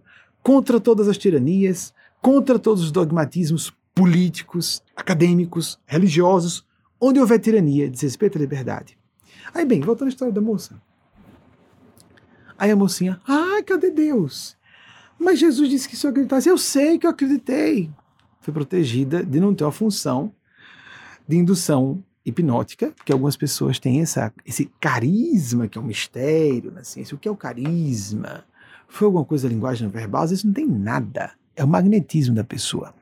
Quando a gente fica longe, não acredita. Quando chega perto da pessoa, começa a acreditar. Por que quando a gente está perto fica mais fácil? Há uma coisa que se exala da pessoa, isso é o que Mesmer chamou de magnetismo animal. Existe. Existe. Mas nós damos conta. Magia tem um preço. Isso é o que se chamaria de magia? Chamar-se-ia de magia? tem um preço. Estamos no universo com ordem, quer acreditemos, quer não. E há justiça. Há misericórdia e amor para quem mereça isso e sintonize com isso. Mas há justiça para quem está tolos, vou manobrar todo mundo, vou conseguir o que eu quero, sempre do jeito que eu quiser. A gente não sabe se está vivo fisicamente amanhã. E tudo que a gente conquistou durante anos pode sumir da noite para o dia. A gente não sabe se vai sofrer um AVC amanhã e ficar preso numa cama com tetraplegia, mudez, surdez e com dificuldade de cognição. Ou a pessoa pode ficar aprisionada num corpo. O que é melhor, gente?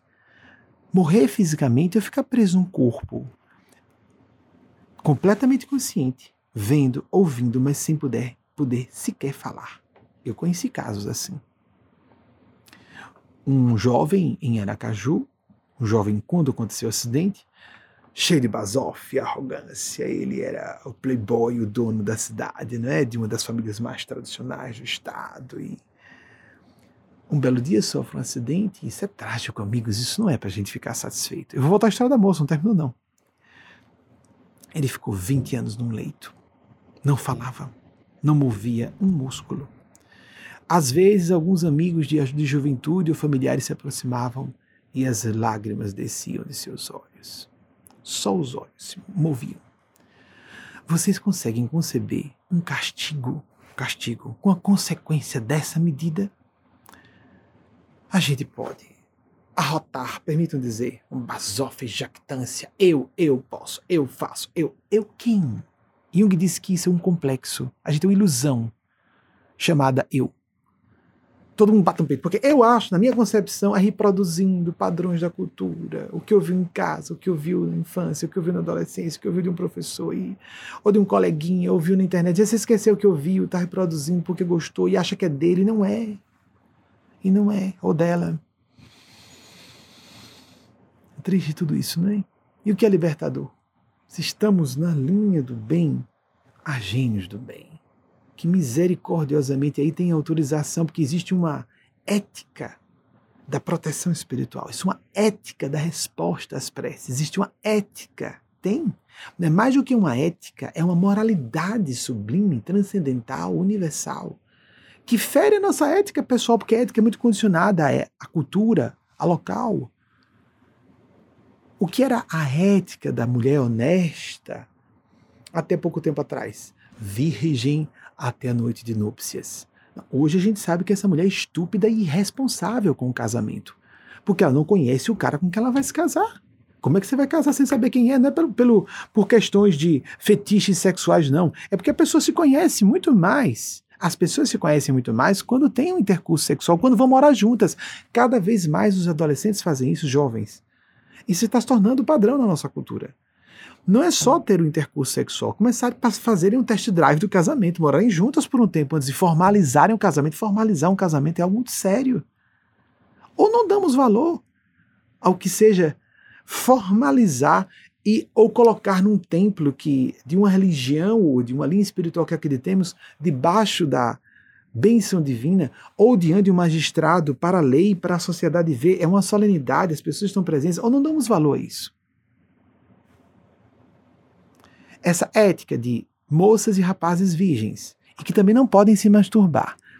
Essa doutrina religiosa essa fala é do mal, não está em nosso Senhor Jesus. Leiam os evangelhos. Proibição à masturbação e proibição a intercurso sexual no casamento, onde vocês encontram isso?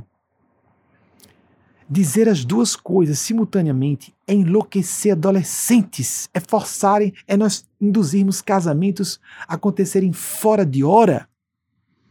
Estamos destruindo as vidas de jovens. Isso é tirania religiosa, isso não é cristianismo. Tem muita gente queimando o nome sagrado de Jesus Cristo.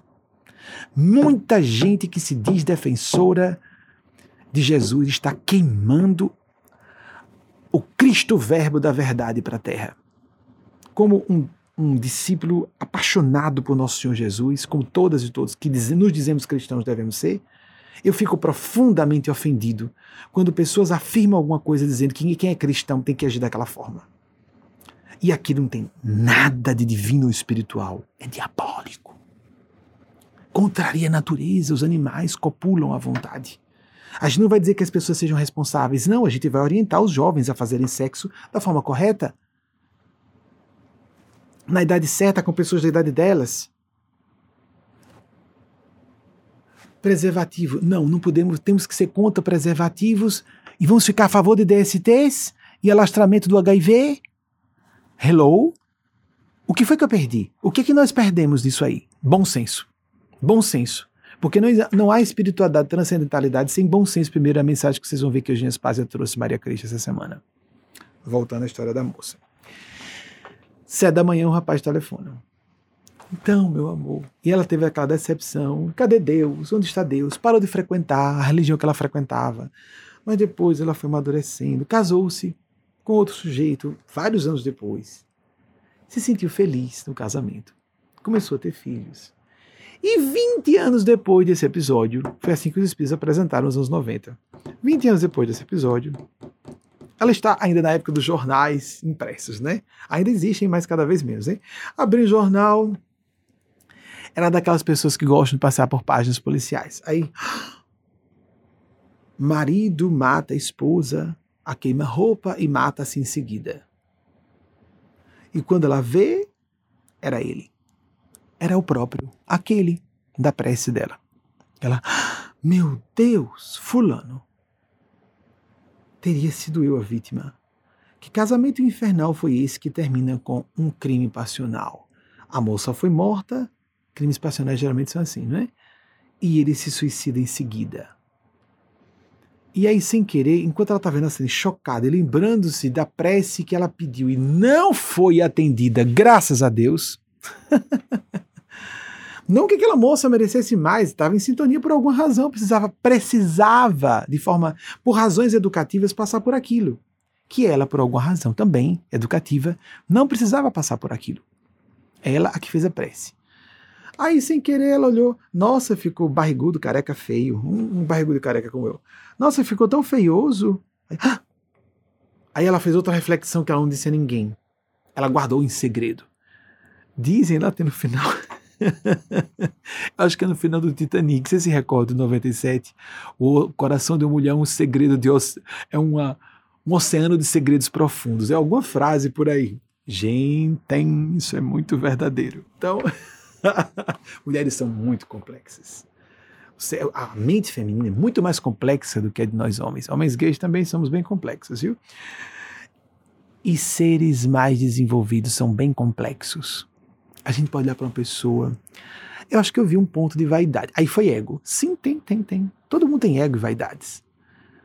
Não, mas a parte transcendental, isso eu não acredito. Se você não tem, você não acredita.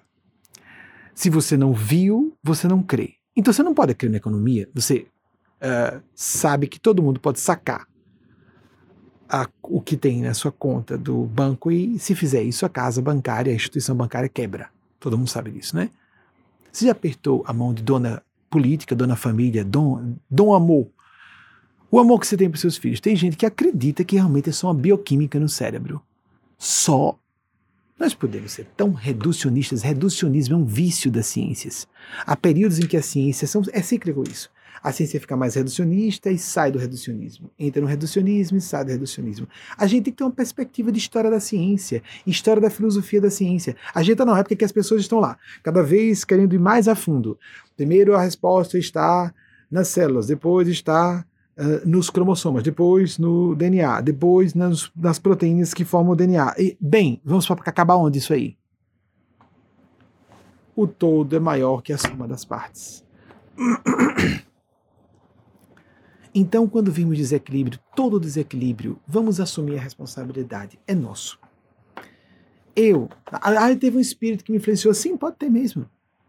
Pode ter um encarnado que você está achando que é um espírito e uma emanação mental de uma pessoa num corpo físico que você telepaticamente, de forma inconsciente, nem sabe que é telepático, está captando. E você presume que seja um espírito, não é. É um espírito, um encarnado. Há pessoas que podem fazer uma psicofonia, uma incorporação, com uma emanação mental um encarnado sem perceber. E o inconsciente dela faz uma espécie de construto de personalidade para representar aquela emanação mental. Tudo isso inconscientemente. O fenômeno mediúnico é complexíssimo. Permitam dividir o que se. É complexíssimo. Nós não podemos negar que ele é real demais. Só não pode ser simplificado. Ou é do inconsciente, ou é paranormal, uma função de percepção sensorial ou é mediunidade? Tem pessoas que tudo é espírito se manifestando, tudo é só o inconsciente, tudo é só PS. Oh, gente, oh, não dá pra gente ter uma visão um pouquinho mais ampla, não. Entender que todos os fatores e todos os eventos e todos os fenômenos acontecem entrelaçados, concomitantemente, gerando a resultante do que nós enxergamos parcialmente como realidade, parcialmente. Porque nós só enxergamos a superfície da realidade. E segundo, neurocientistas, o que nós estamos vendo não é o que estamos vendo. Esse eu acho ótimo. O que, que nós estamos vendo? Padrões de interferência. Nossos cérebros são treinados para nos enganar. Assim, isso é, que, isso é ciência crua e nua, viu, amigos? Não eu acredito porque eu vi. Eu vi um espírito, agora eu acredito. Você viu? Certo, certo.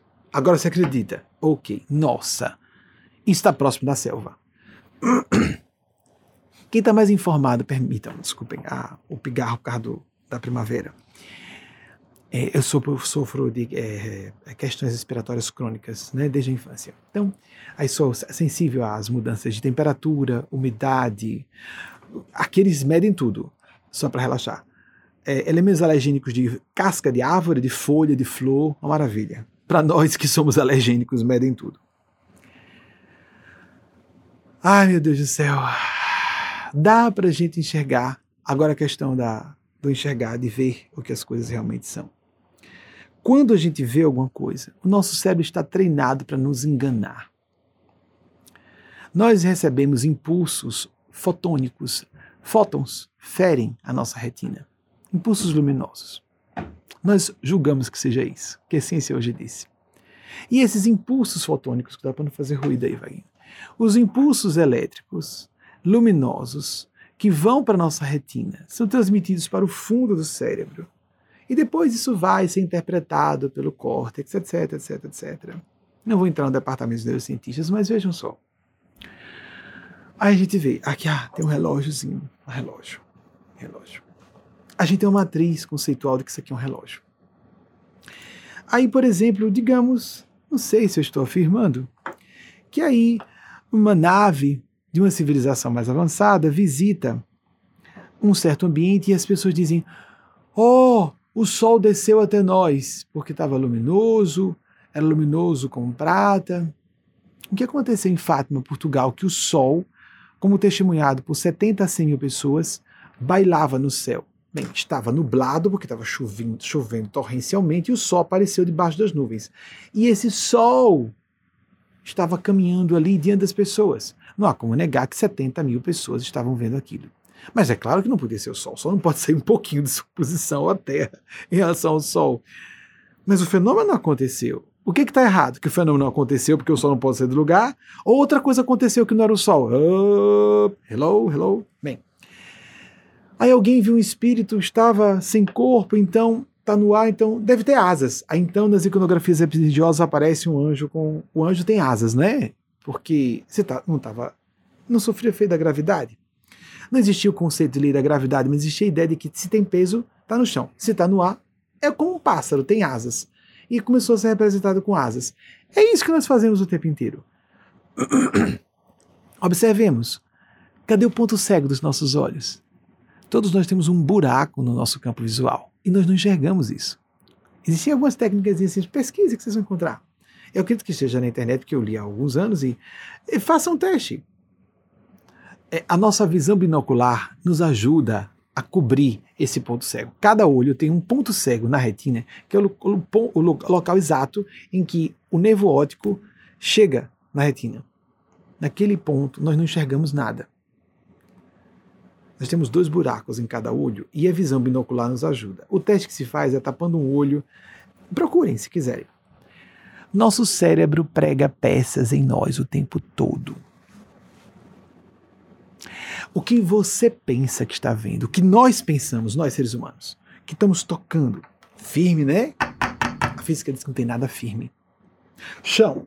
Eu sou terra-terra, meus pés estão no chão. Se eu não vi, eu não tocar, não acredito. Isso é estupidez completa. Isso é falta de informação científica. Não, não pensar científico isso. E estatística matemática. alguém, alguém vai dizer que cumprimentei resultados matemáticos e eu, como eu vi o resultado, a gente isso é uma visão mental. privilegiada.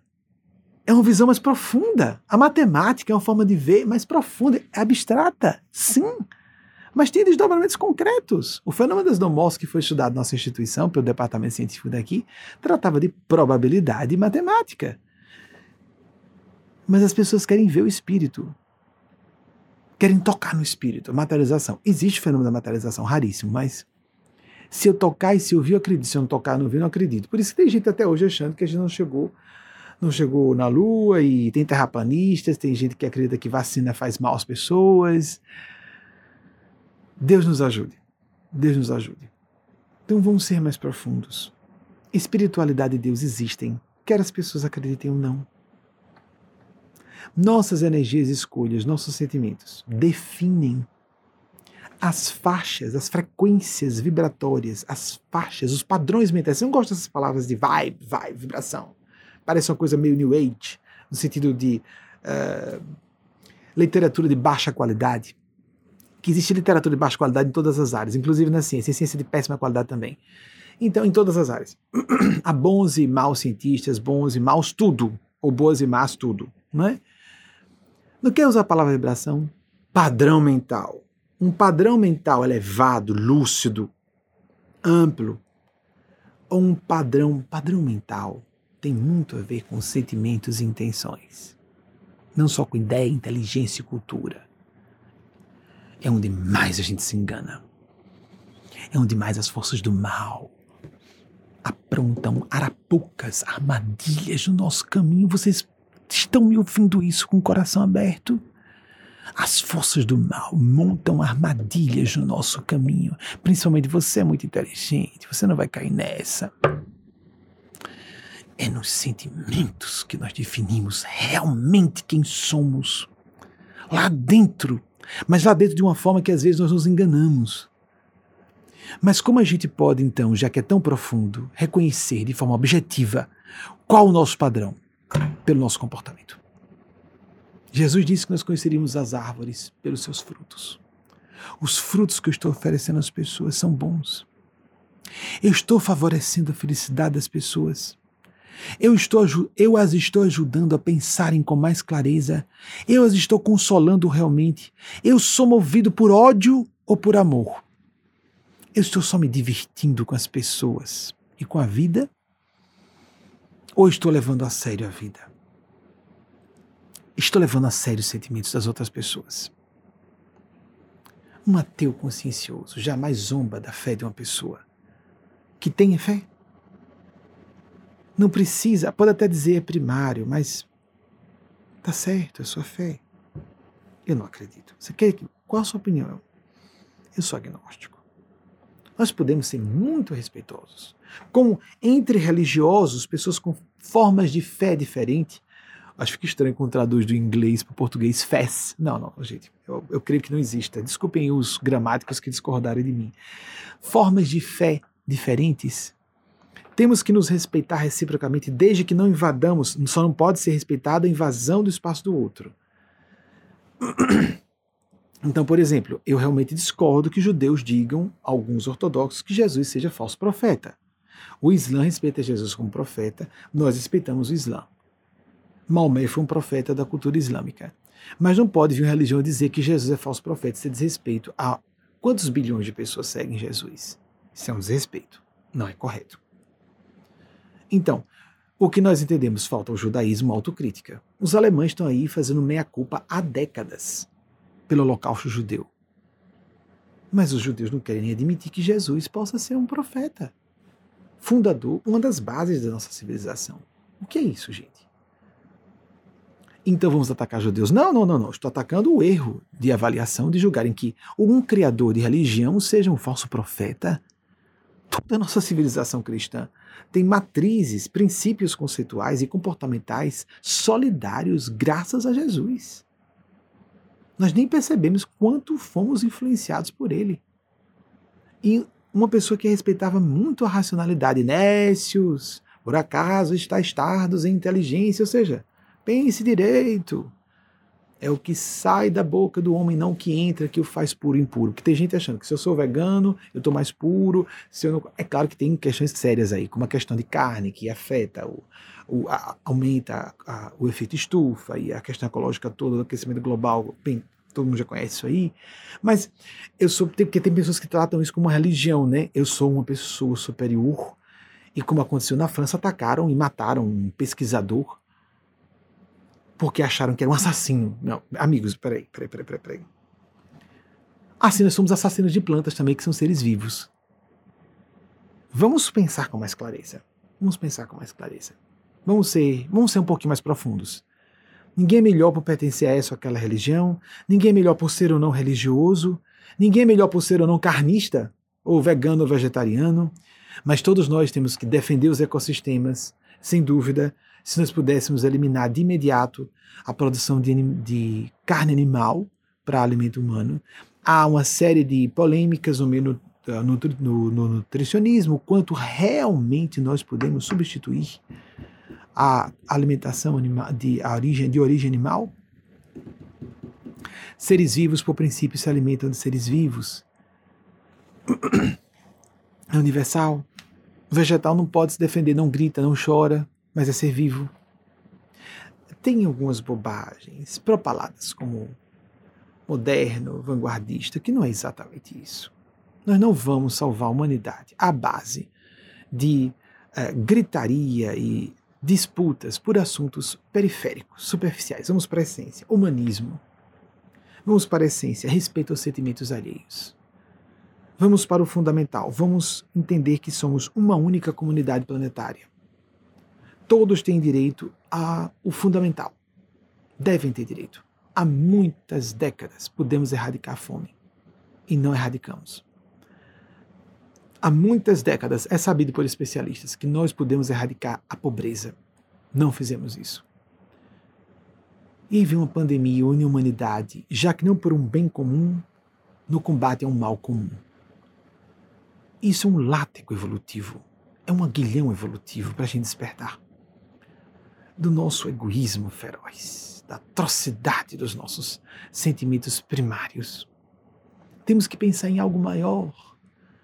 George Bernard Shaw, Wagner, me ajude, por favor, checando aquele grande dramaturgo é, irlandês, se não me engano. Eu, às vezes, é, me atrapalho, mas acho que ele é irlandês. Celebérrimo, viveu entre 1856 e, se não me engano, 1950. Isso mesmo, viveu 94 anos. Ou morreu no ano que faria 94 anos. E disse algo extraordinário: que o que nos realiza é nos dedicar, nos consumir. Até isso, em palavras parecidas. Inclusive porque foi em inglês, né? Em termos, em conceitos parecidos a isso que, o que realiza o ser humano é se dedicar a algo maior, gastar-se, consumir-se por algo maior. E ele que se queria tanto consumir-se, eu sei que ele fez peças satíricas, mas eu creio que ele foi sincero quando disse isso. E literal, nesse sentido. Dar-se completamente a alguma coisa maior. Aí esse homem que se desgastou, se martirizou, não. Naquela época em que as pessoas morriam com 60 com tromboses, AVCs e infartos, ele viveu 94 anos. Isso nos realiza. Viver por algo maior, esse buraco no coração. Algumas pessoas veem esse algo maior viver para os filhos, e sinceramente, não por apego animal instintivo, porque é filho biológico. Tem muita gente que se engana por aí.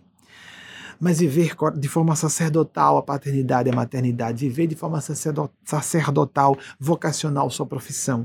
O ideal como professor, professor, de ver seus alunos, alunas florescerem, de viver um trabalho, sim, pode acontecer, uma figura pública, no poder público, quero dizer, e se sentir um pouco pai ou mãe da multidão.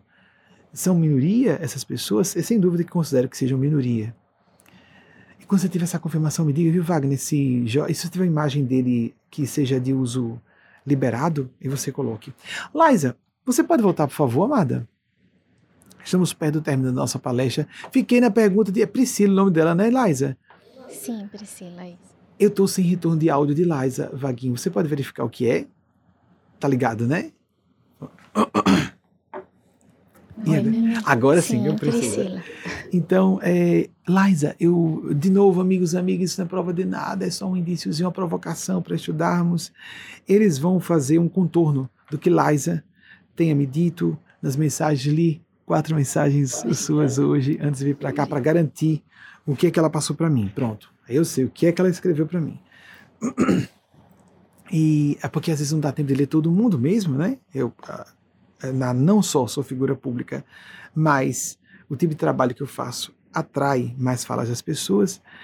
Então, hoje eu sei tudo que ela falou para mim. Eles vão tentar contornar os assuntos que foram ditos por ela e ela não costuma é, utilizar esse. Os meus amigos não costumam fazer isso para fazer consulta, aconselhamento que for, para não me sobrecarregar. Obrigado, Liza, por essa, esse cuidado sempre. Você e Filipão também. Mas Filipão hoje não li.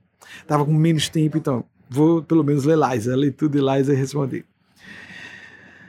É, o, e também eles tendem a contornar tudo que eu possa deduzir do que eu conheça dela. Então eles costumam falar de eventos que aconteceram recentemente. Vejam que interessante isso. Eu, como pesquisador, gosto dessa abordagem eles contornam o que eu possa deduzir.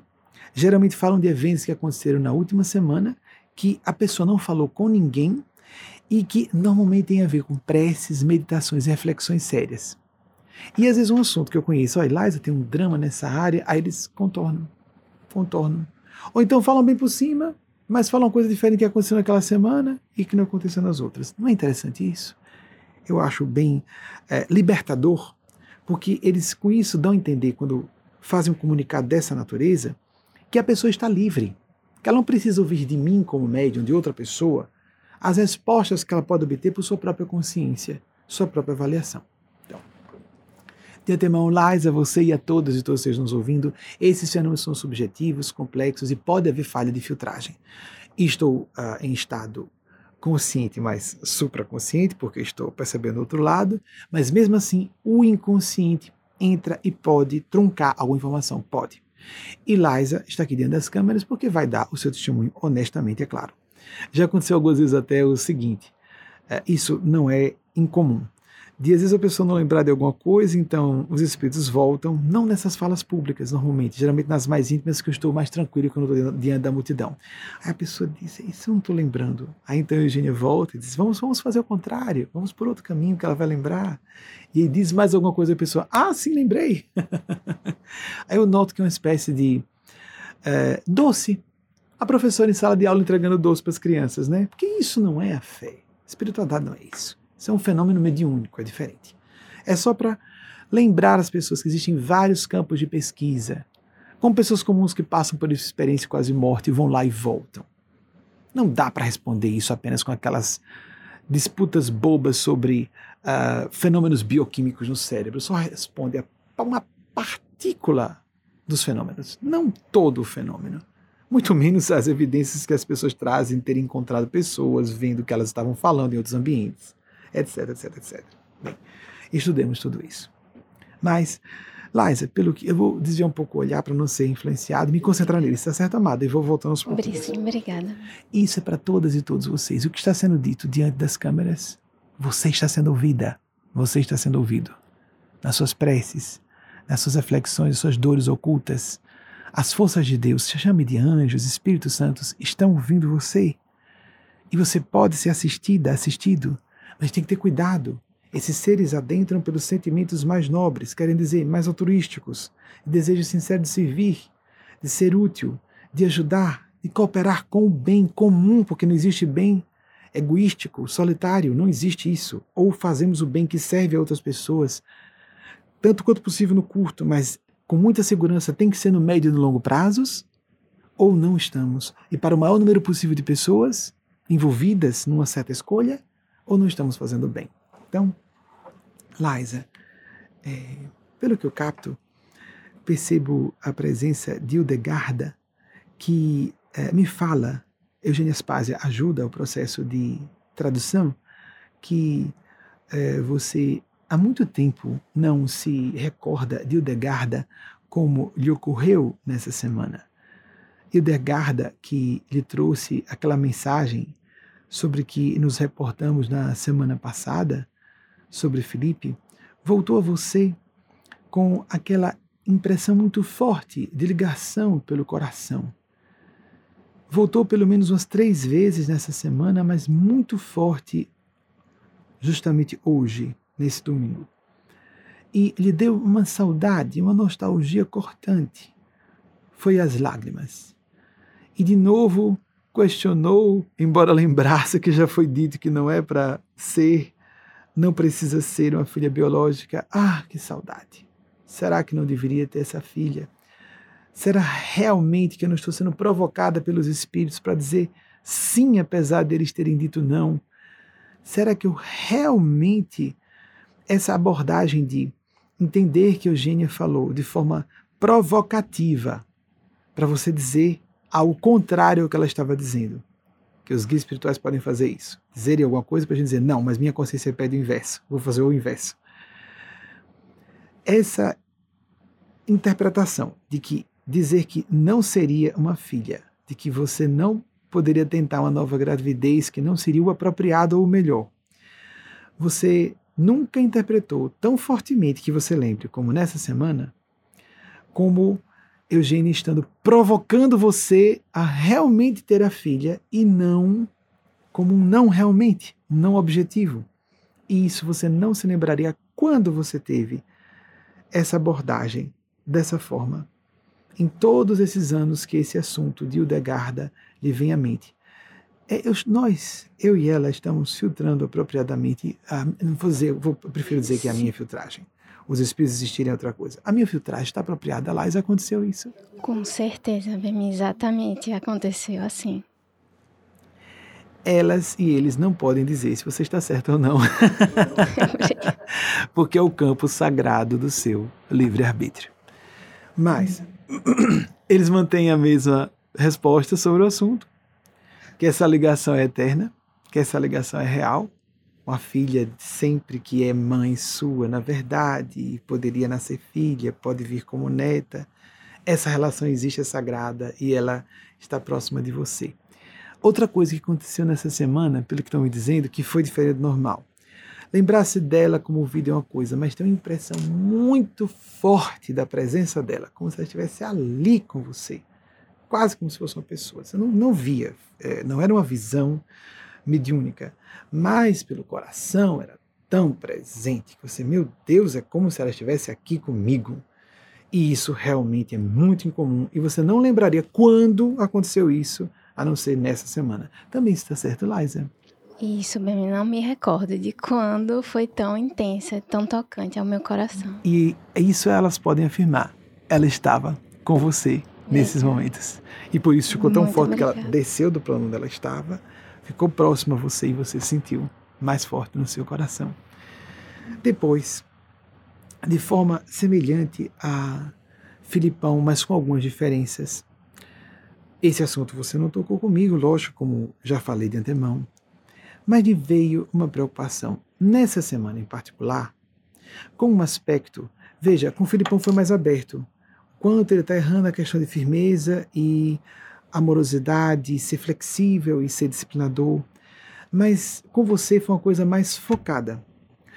Nessa semana, como há muito tempo também você não se lembraria, em particular, você estava preocupada se achando muito indulgente, muito tolerante, muito flexível. Ah, meu Deus, eu vou mimar minhas crianças. E dessa forma, você já teve a dificuldade de achar, agora eu estou errando na mão, está pesado demais, estou sendo disciplinadora demais. Essa dúvida mais aberta, como o Filipão teve na, e foi falado para ele na semana passada. Filipão, eu estou falando o marido dela por isso que eu estou fazendo referência a ele, que os dois são sócios nessa parental, essa sociedade sagrada, né, Laís? Além de grandes esposos, uhum. vocês são exemplo de casal amigo, além de casal no sentido romântico, mas uhum. sócios na parentalidade, filhos premiados. Vocês têm. Né, Lian e Lele são premiados por terem uma mãe e um pai como vocês. Eu sou como testemunho, sou testemunho, sou testemunha e dou esse testemunho porque eu os conheço de perto. Desculpem. E mas no seu caso, você já teve esse drama de será que eu estou pesando, estou ficando disciplinador demais? Não, estou muito dura, estou sendo menos é, compreensiva. Mas aí veio essa impressão. Meu Deus, e fez, transformou em prece, diz Eugênia Spaz agora. Ajuda-me, Senhor, ajuda-me, Senhora, a ser, ter forças para ser firme. Eu sei, para você não era só uma dúvida, era uma conclusão e como a conclusão, como nessa semana, você não lembraria quando você teve tão forte assim. Eu sou uma mãe mole. Eu vou ser cobrada por isso. Eu estou fazendo mal aos meus filhos. Oh Deus, me ajude a sair, dê forças para eu ser firme, disciplinadora quando eu preciso.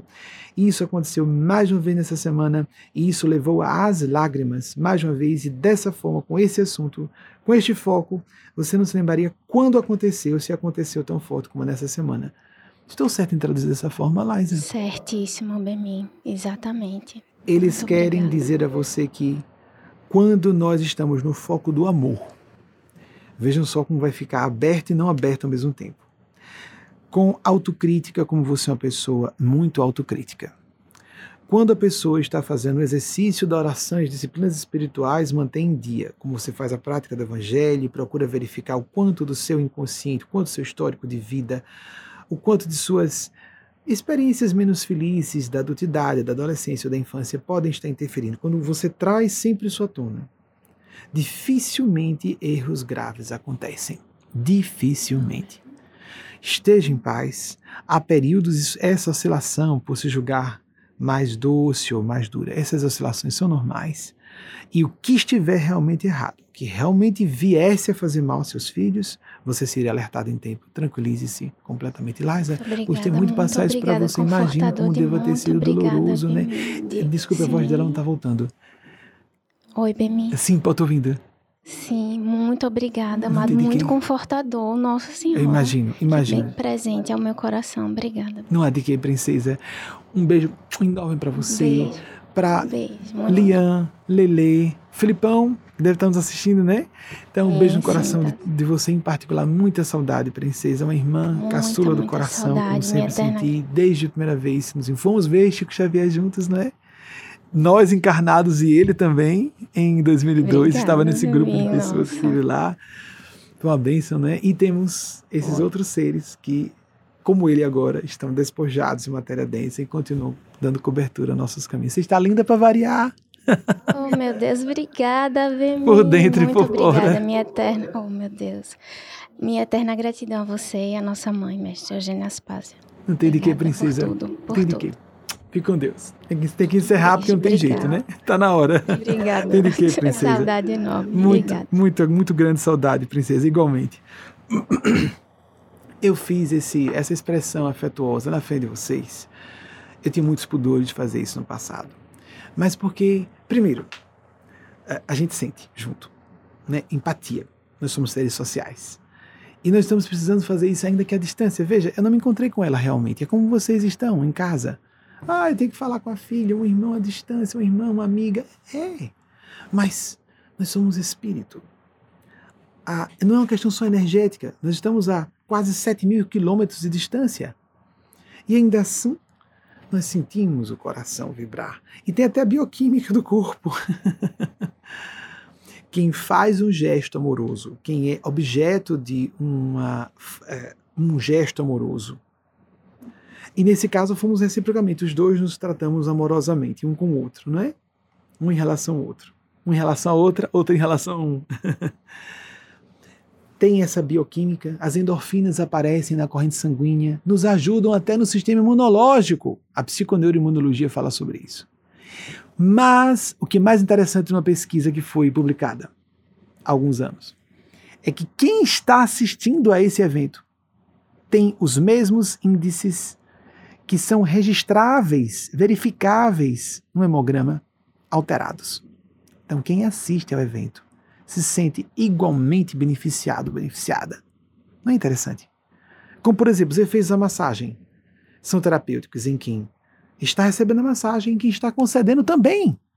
Não é fabuloso? A pessoa não está recebendo a massagem, mas ela está recebendo os benefícios. Os mesmos. Por medidores bioquímicos no sangue, amigos, amigas. Não é uma especulação, não é uma fala de um mestre, de uma tradição espiritual. Não, não, não, não. Medidores do sangue. Hemogramas são feitos e detectam. Não é impressionante? Maravilhoso. Então, mães e pais que nos ouviram, professores e professoras preocupados e preocupadas sinceramente com alunos e alunas, médicos e médicas, ah, enfermeiros e enfermeiras, em qualquer profissão, nós todos somos responsáveis por pessoas mesmo que julguemos que não, não tenhamos poder nenhum, ilusão, todos nós, e nas redes sociais, todo mundo pode transmitir uma mensagem para salvar uma vida, um bannerzinho, às vezes um banner de humor inteligente, que não seja um deboche, movimentos simples que nós não imaginamos que possam ter um efeito salvador, podem resgatar vidas à beira do abismo. Nós vivemos uma era muito difícil, mas nós vamos sair fortalecidos, vamos sair amadurecidas vamos sair pessoas melhores, porque uma crise planetária dessas proporções é nacional, em particular nos Estados Unidos, é nacional, em particular, mais ainda no Brasil, como nós estamos vendo. Nós vamos sair fortalecidos. Estou otimista, com o coração em paz. Ah, então está no ar, é, ele realmente é irlandês. De fato, a data que eu falei, 1856 é 1950. Que bom que estava a data certa, de vez em quando umas atrapalhadas aqui. Obrigado, Vaguinho. Esse é o grande gênio George Bernard Shaw. Bernard Shaw, da literatura anglof anglofônica. E, mas a, esses gênios, às vezes, dizem, a, transmitem ideias tão extraordinárias que pulam as barreiras que são significativas, linguísticas e culturais. É o caso desses grandes gênios, e eu, eu incluo, me dou a liberdade de ser opiniático, vocês podem discordar. George Bernard Shaw. Então, que George, essa coisa do, da pronúncia do inglês. Gente, por que a gente não fala francês, hein, gente? Vocês, me explicam? Seria engraçado, pessoal, pernóstico francês. Raison, raison d'être, a razão de existir. Não é lindo? Aí fala em inglês. Nossa, que fazer, né? O inglês é o idioma universal. de hoje e nunca houve um idioma tão falado na terra inteira como o inglês. Tentaram fazer com o grego, depois com o latim, depois com o francês, mas só com o inglês é que temos um, um idioma da terra, um segundo idioma para muitos de nós e muitas de nós. Paciência. Não, não foi o francês, não é o português, então não temos jeito para dar. As mães e pais que ouviram, profissionais responsáveis, mãe, é, homens e mulheres de bem, que estão a serviço do bem. Como é que a gente sabe que uma pessoa do bem está a serviço, fazendo bem? Esclarecendo, confortando, alimentando material, intelectual, espiritualmente as pessoas. Somos convidados a servir. Nossos corpos não são nossos. O nosso tempo de vida não é nosso, nos é concedido para que nós apliquemos a benefício de outras pessoas. Quando houver, como aconteceu com Liza, ou Lisa, né? como os, os, a maior parte dos amigos chamam de Lisa, eu que chamo de Liza. Então, assim como ela me chama de Beminho, um apelido só dela e do marido, ninguém mais. Teve um amigo que tentou colocar, aplicar e não conseguiu. A maior parte me chama de Mamim, que mistura mamãe com Benjamin e o mamãe é Eugênia Spásia. Eles não percebem, elas não percebem que fazem isso, mas eu fiz questão de deixar claro. Já Eugênia as pais diz que gosta do meu nome, porque eu na infância não gostava, porque ela diz: Veja em português o que significa seu nome, o bem que já está em mim. Benjamin. Então, quando alguém chama seu nome, evoca o bem para ela própria. Aí eu, ah, que ótimo, gostei disso, fiz as pazes com o meu nome quando ela disse isso. Quando houver esse drama, drama de consciência quem tem? Todo mundo que tem consciência. Só não tem drama de consciência quem é psicopata. Não significa de viver com síndrome de culpa, que aí é o distúrbio, a patologia da empatia. Ter empatia nos leva a ter dramas de consciência. Transformemos nossos dramas de consciência em atitudes quanto possível sensatas e estaremos acertando. E evitaremos os erros maiores. Que Nossa Senhora, Nosso Senhor Jesus, lembrem-se disso que aconteceu com Lisa, as orações. Faça, mesmo sem acreditar. Ore todos os dias.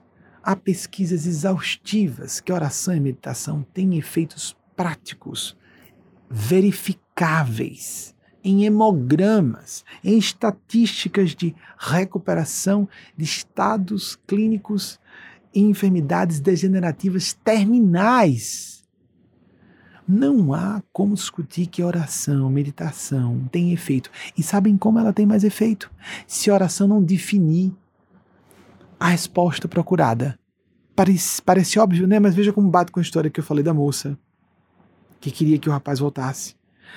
Faz mais efeito para curar-se uma pessoa de uma enfermidade, se, ela, se a prece for, seja feita a sua vontade. Estatisticamente, essa prece tem mais efeito para curar a enfermidade do que, meu Deus, me cure dessa enfermidade. Porque curar de uma enfermidade é uma coisa, curar a raiz profunda daquela enfermidade é outra. E nosso Senhor Jesus fala sobre isso.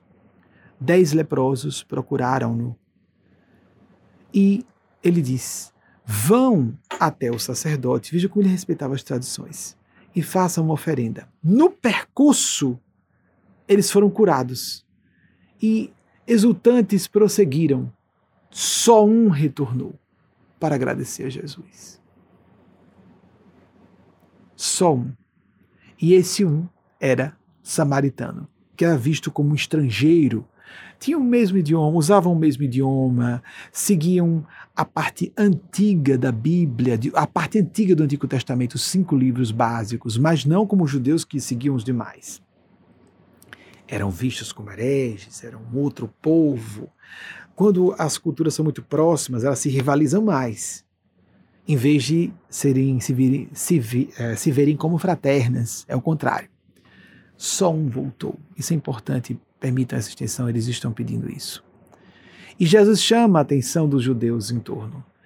Mas só esse estrangeiro, vocês não dizem que estrangeiro é inferior, não presta? Só um voltou e um estrangeiro? Era o alerta. O mestre que estava chamando a atenção, que raça, etnia, língua, cor de pele, orientação sexual, nada disso. Jesus não condenou homossexuais, nem mulheres, nem negros, nem estrangeiros, nada, mas ele só esse estrangeiro voltou, não foi? Então ele é superior a vocês? Por ser estrangeiro? Ou esse assunto não importa? O que, que ele quis dizer? Só um voltou e o estrangeiro? Porque havia muita etnofobia, xenofobia e etnofobia, vamos colocar assim. Há hoje muita ainda. Estamos com o horror do racismo aqui, não é? Nos Estados Unidos pegando fogo, como sabem, do evento em Minneapolis. Insustentável isso. Insustentável o racismo. Ou a maldade disfarçada de racismo. Ou a maldade disfarçada de homofobia ou de machismo. Isso é insustentável. Insustentável. E é uma coisa que não é contra só um policial, porque ele havia sido inocentado de 16 situações similares antes, ou seja, é cultural. Não é à toa que a população está se sublevando daquela forma. Não aqui entrando na questão de quanto vamos dizer que está certo ou errado a população reagir, mas não se pode ficar passivo diante disso. É, respeitamos a reação de indignação justa se espalhando pelos Estados Unidos por, por algo que é completamente inaceitável nos dias de hoje. Um rapaz ser morto não é nem a queimar roupa de forma. Eu nem quis ver, só sou por amigos como foi que aconteceu. Eu não quis ver. Então, só esse estrangeiro voltou para agradecer? Onde estão os outros nove? Jesus queria que a pessoa se ajoelhasse aos pés dele e agradecesse. Não, ele estava tá, chamando a atenção para a falha de sintonia. Se a pessoa não tem um padrão da gratidão, como é que ela vai chegar à transcendência do contato com o céu se ela não consegue ser civilizada, agradecer a pessoa que ofereceu gratuitamente uma cura para uma doença incurável? Se a pessoa não tem nem gratidão num evento como esse, como é que ela vai querer qualquer outra coisa da vida ou de Deus? De si mesmo, de si mesma. Aí Jesus faz a cura mais profunda apenas com esse, por causa da sintonia dele. Vá, que a tua fé te curou. Ou vai, que a tua fé, para ficar na mesma pessoa, vai, a tua fé te salvou, a tua fé te curou. Nesse momento, ele fez a erradicação ou transformação, aquela coisa confusão transformada em conversão, em complementação da causa profunda da lepra. Nós não sabemos se era algum eczema de pele o que era. Tudo era tido como lepra na época por um, por um grau baixíssimo de informação na medicina. Todas as ciências, né? Era uma era pré-científica, na verdade, no sentido de ciência como entendemos hoje, não havia ciência. Mas haviam primórdios de ciência, primórdios de medicina vá. Aí então a causa profunda que causou aquela enfermidade foi transformada naquele momento. Os outros, será que voltaram a enfermar uma semana depois? Todos aqueles corpos morreram. E o que interessa é quem somos. Ideias, sentimentos, finalidades, propósitos, inteligência, consciência não necessariamente localizando nesses órgãos. Vocês estão entendendo? É simbólico, metafórico, mas há um sistema nervoso especial no coração. Há um estudo 94 que fala sobre isso. Não tem importância, vamos entender como metafórico. Nós temos os chakras, os plexos energéticos. O hinduísmo falou sobre isso. Várias correntes espirituais, tradições antiquíssimas falam sobre isso. São perceptíveis para pessoas mais sensíveis esses centros, esses plexos de força que ligam nossos corpos físicos aos corpos espirituais pessoas que saem do corpo e veem seu corpo ali, lúcidas como nós estamos aqui. Eu fiz algumas dessas experiências, não é muito comum porque eu trabalho com mediunidade muito no corpo, então por isso gasto essa energia numa atividade como essa aqui. É a minha função canalizar a fala desses seres. E por isso encerro aqui de todo o coração atribuindo todo o crédito a esses seres Ai de mim se não disser, porque realmente sou mero representante de seres superiores. Eles não querem ser chamados de seres superiores, mas são. Superiores querem dizer mais desenvolvidos, muito mais desenvolvidos que nós. Aí alguns vão dizer são ETs, alguns vão chamar de anjos. Eu garanto que não é meu inconsciente. Eu sou é, macaco velho, velho de guerra, de fazer análises autocríticas sobre mim. Eu já me conheço. Não sou eu. Seria tão bom eu levar o trunfo por isso. Não. É bom assim, né? Como assim levar o trunfo? Ser desonesto. Não sou eu. Eu posso ler, estudar, etc., aquilo ali, muito menos do que precisaria para fazer esse trabalho, mas os fenômenos que sugiro a vocês, esses documentários que foram feitos a meu respeito, foi uma jogada da espiritualidade. Eles queriam registrar o fenômeno das não-mortes na iminência de terminar, porque foi avisado que terminaria desde quando surgiu a descoberta do fenômeno em 2010. E aí então eles avisaram que aconteceria a primeira morte, e aconteceu. Isso foi avisado uma quinta noite, no domingo seguinte, a primeira pessoa veio a óbito. E então os filmes prontos foram quebrados em dois. Sobre minha mediunidade e sobre a minha condição de orientador espiritual. Não teria surgido, não teriam surgido os dois documentários não fosse isso. Foi uma jogada. Eu não ia autorizar nunca ser feito. Mas, o que fazer? Eles querem. Não me sinto um médium, mesmo. É, quem estuda o fenômeno conhece fenômenos mediúnicos extraordinários. Me sinto um médium, médium mediano, em termos de capacidade fenomenológica. Mas os seres que eu represento, ai de mim se não disser que são grandes autoridades espirituais. Tanto, tanto é que algumas pessoas muito perspicazes realmente inteligentes, realmente cultas, nos acompanham. Tem uma coisa diferente aí. E algumas que são materialistas ou atés. Esse cara é. Não, não, não, não sou eu. Não sou eu. O que você está sacando, está sacando mesmo. É superior a nós. Muito superior. Esses seres que eu posso falar até uma parte sobre eles, não posso falar tudo publicamente. Querem salvar a humanidade. Já estão salvando. Estão utilizando muitas pessoas por meio da inspiração. Grandes figuras públicas, influenciadores na internet, todas as pessoas tiverem uma partícula de desejo de fazer o bem, estão sendo utilizadas sem nem saberem.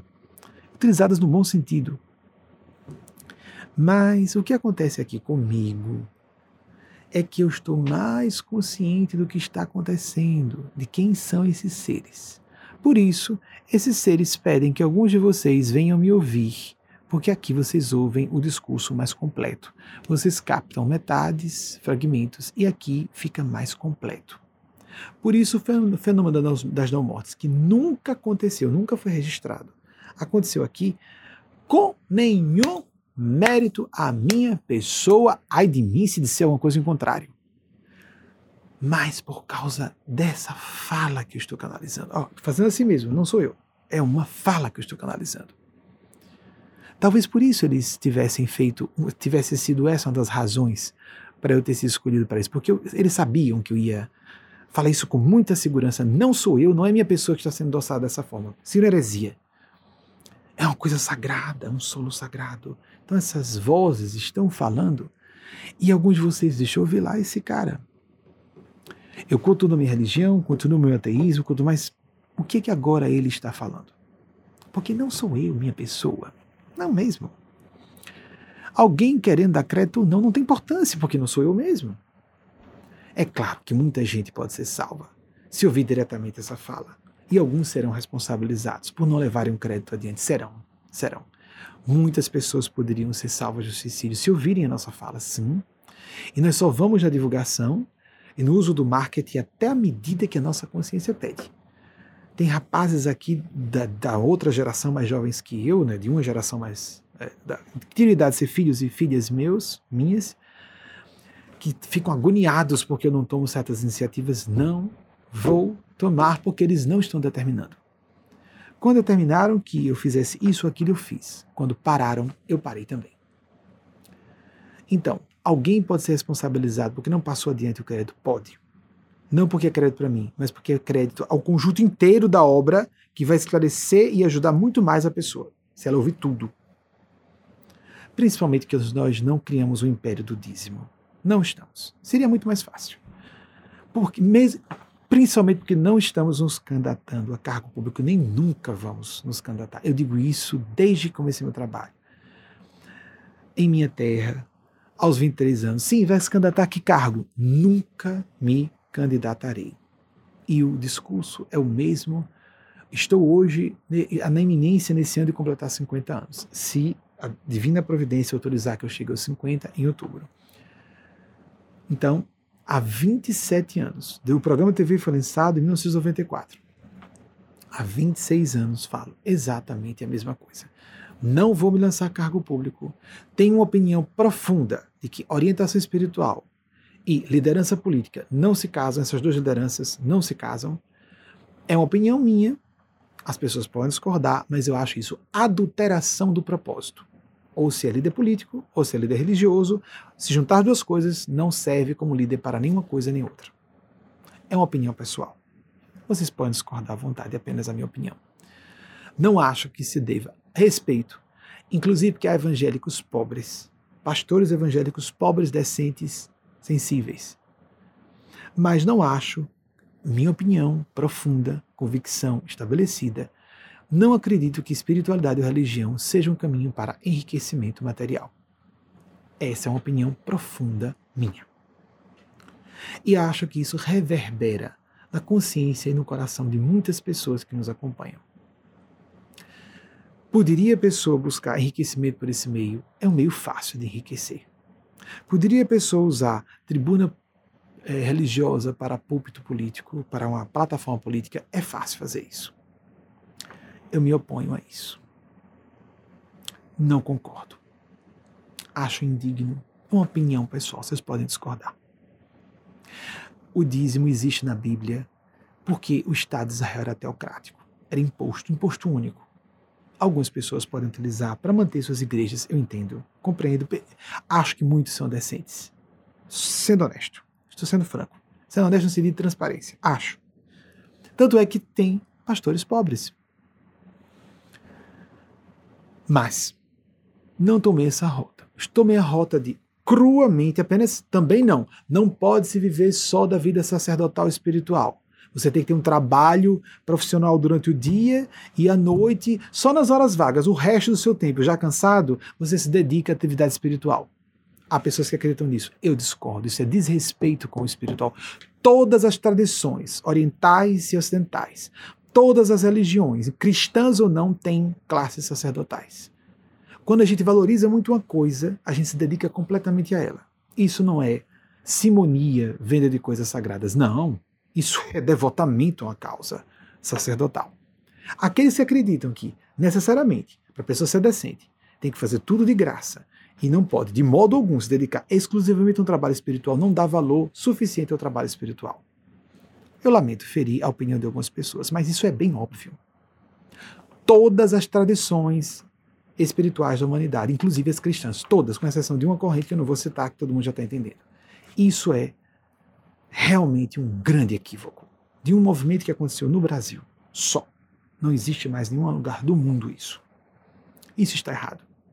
Como no passado, ser professor não podia ser profissão. A pessoa tem que fazer por diletantismo.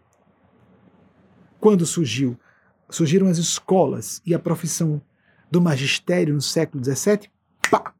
Explosão da Revolução Científica, da Revolução Industrial, Revolução Comércio, tudo ao mesmo tempo. Pá, pá, pá, pá, pá, pá, Iluminismo. Tudo surgiu quando surgiu a profissão de professor ou professora. Se nós valorizamos muito uma coisa, nos dedicamos completamente àquilo, ainda que, por exemplo, eu muitas, muitas vezes lá, faculdade de direito, você está maluco? Vai largar a faculdade de direito? Eu não sabia se ia poder comprar a feira do dia da semana seguinte, mas eu não tinha filhos, já sabia que não ia ter filhos. Eu preferi passar por grandes vexames porque eu quis seguir o que eu julgava que minha consciência determinasse. Talvez por isso eles tenham me escolhido para isso também. Mas gostaria que todas e todos levassem para casa isso. Nós somos ouvidos nas nossas preces, mas respondidos de modo muito melhor do que nossas expectativas, que normalmente serão frustradas porque nós somos, temos inteligências limitadas. Mas as graças que abundam nas práticas espirituais são tão grandes. Os efeitos em cascata são de tal modo imprevisíveis como são as desgraças quando a gente bate a porta na cara da graça, acreditando ou não. Acreditando ou não. Abramos os nossos corações. Vivemos uma era de negativismo, niilismo, existencialismo e cinismo, um relativismo que nos deixa à porta da desesperação coletiva. Tanto, tanto que a pandemia está se convertendo em um pandemônio. Vejamos como está o Brasil. Mas isso já vinha de antes. A pandemia apenas torna mais aguda a situação. Ouçamos as nossas consciências, tenhamos nossas práticas espirituais. E a divina providência nos vê, nos ouve e nos assiste. Como disse nosso Senhor Jesus, não há aquele que abandone pai, mãe, fazenda, filhos e filhas, irmãs e irmãos, que não receba cem vezes mais nessa vida e na outra a vida eterna. Não é cem vezes mais fortuna, não é cem vezes mais necessariamente parentes biológicos, não, podemos ter amigos. E significa que devemos abandonar nossas responsabilidades financeiras. Adultos têm que ser responsáveis por sua vida financeira. Responsabilidades parentais, não, isso é sacerdócio. Enquanto as crianças são menores de idade, filhos e filhas adotivos, adotivas ou biológicos, biológicas, é a responsabilidade nossa, ponto.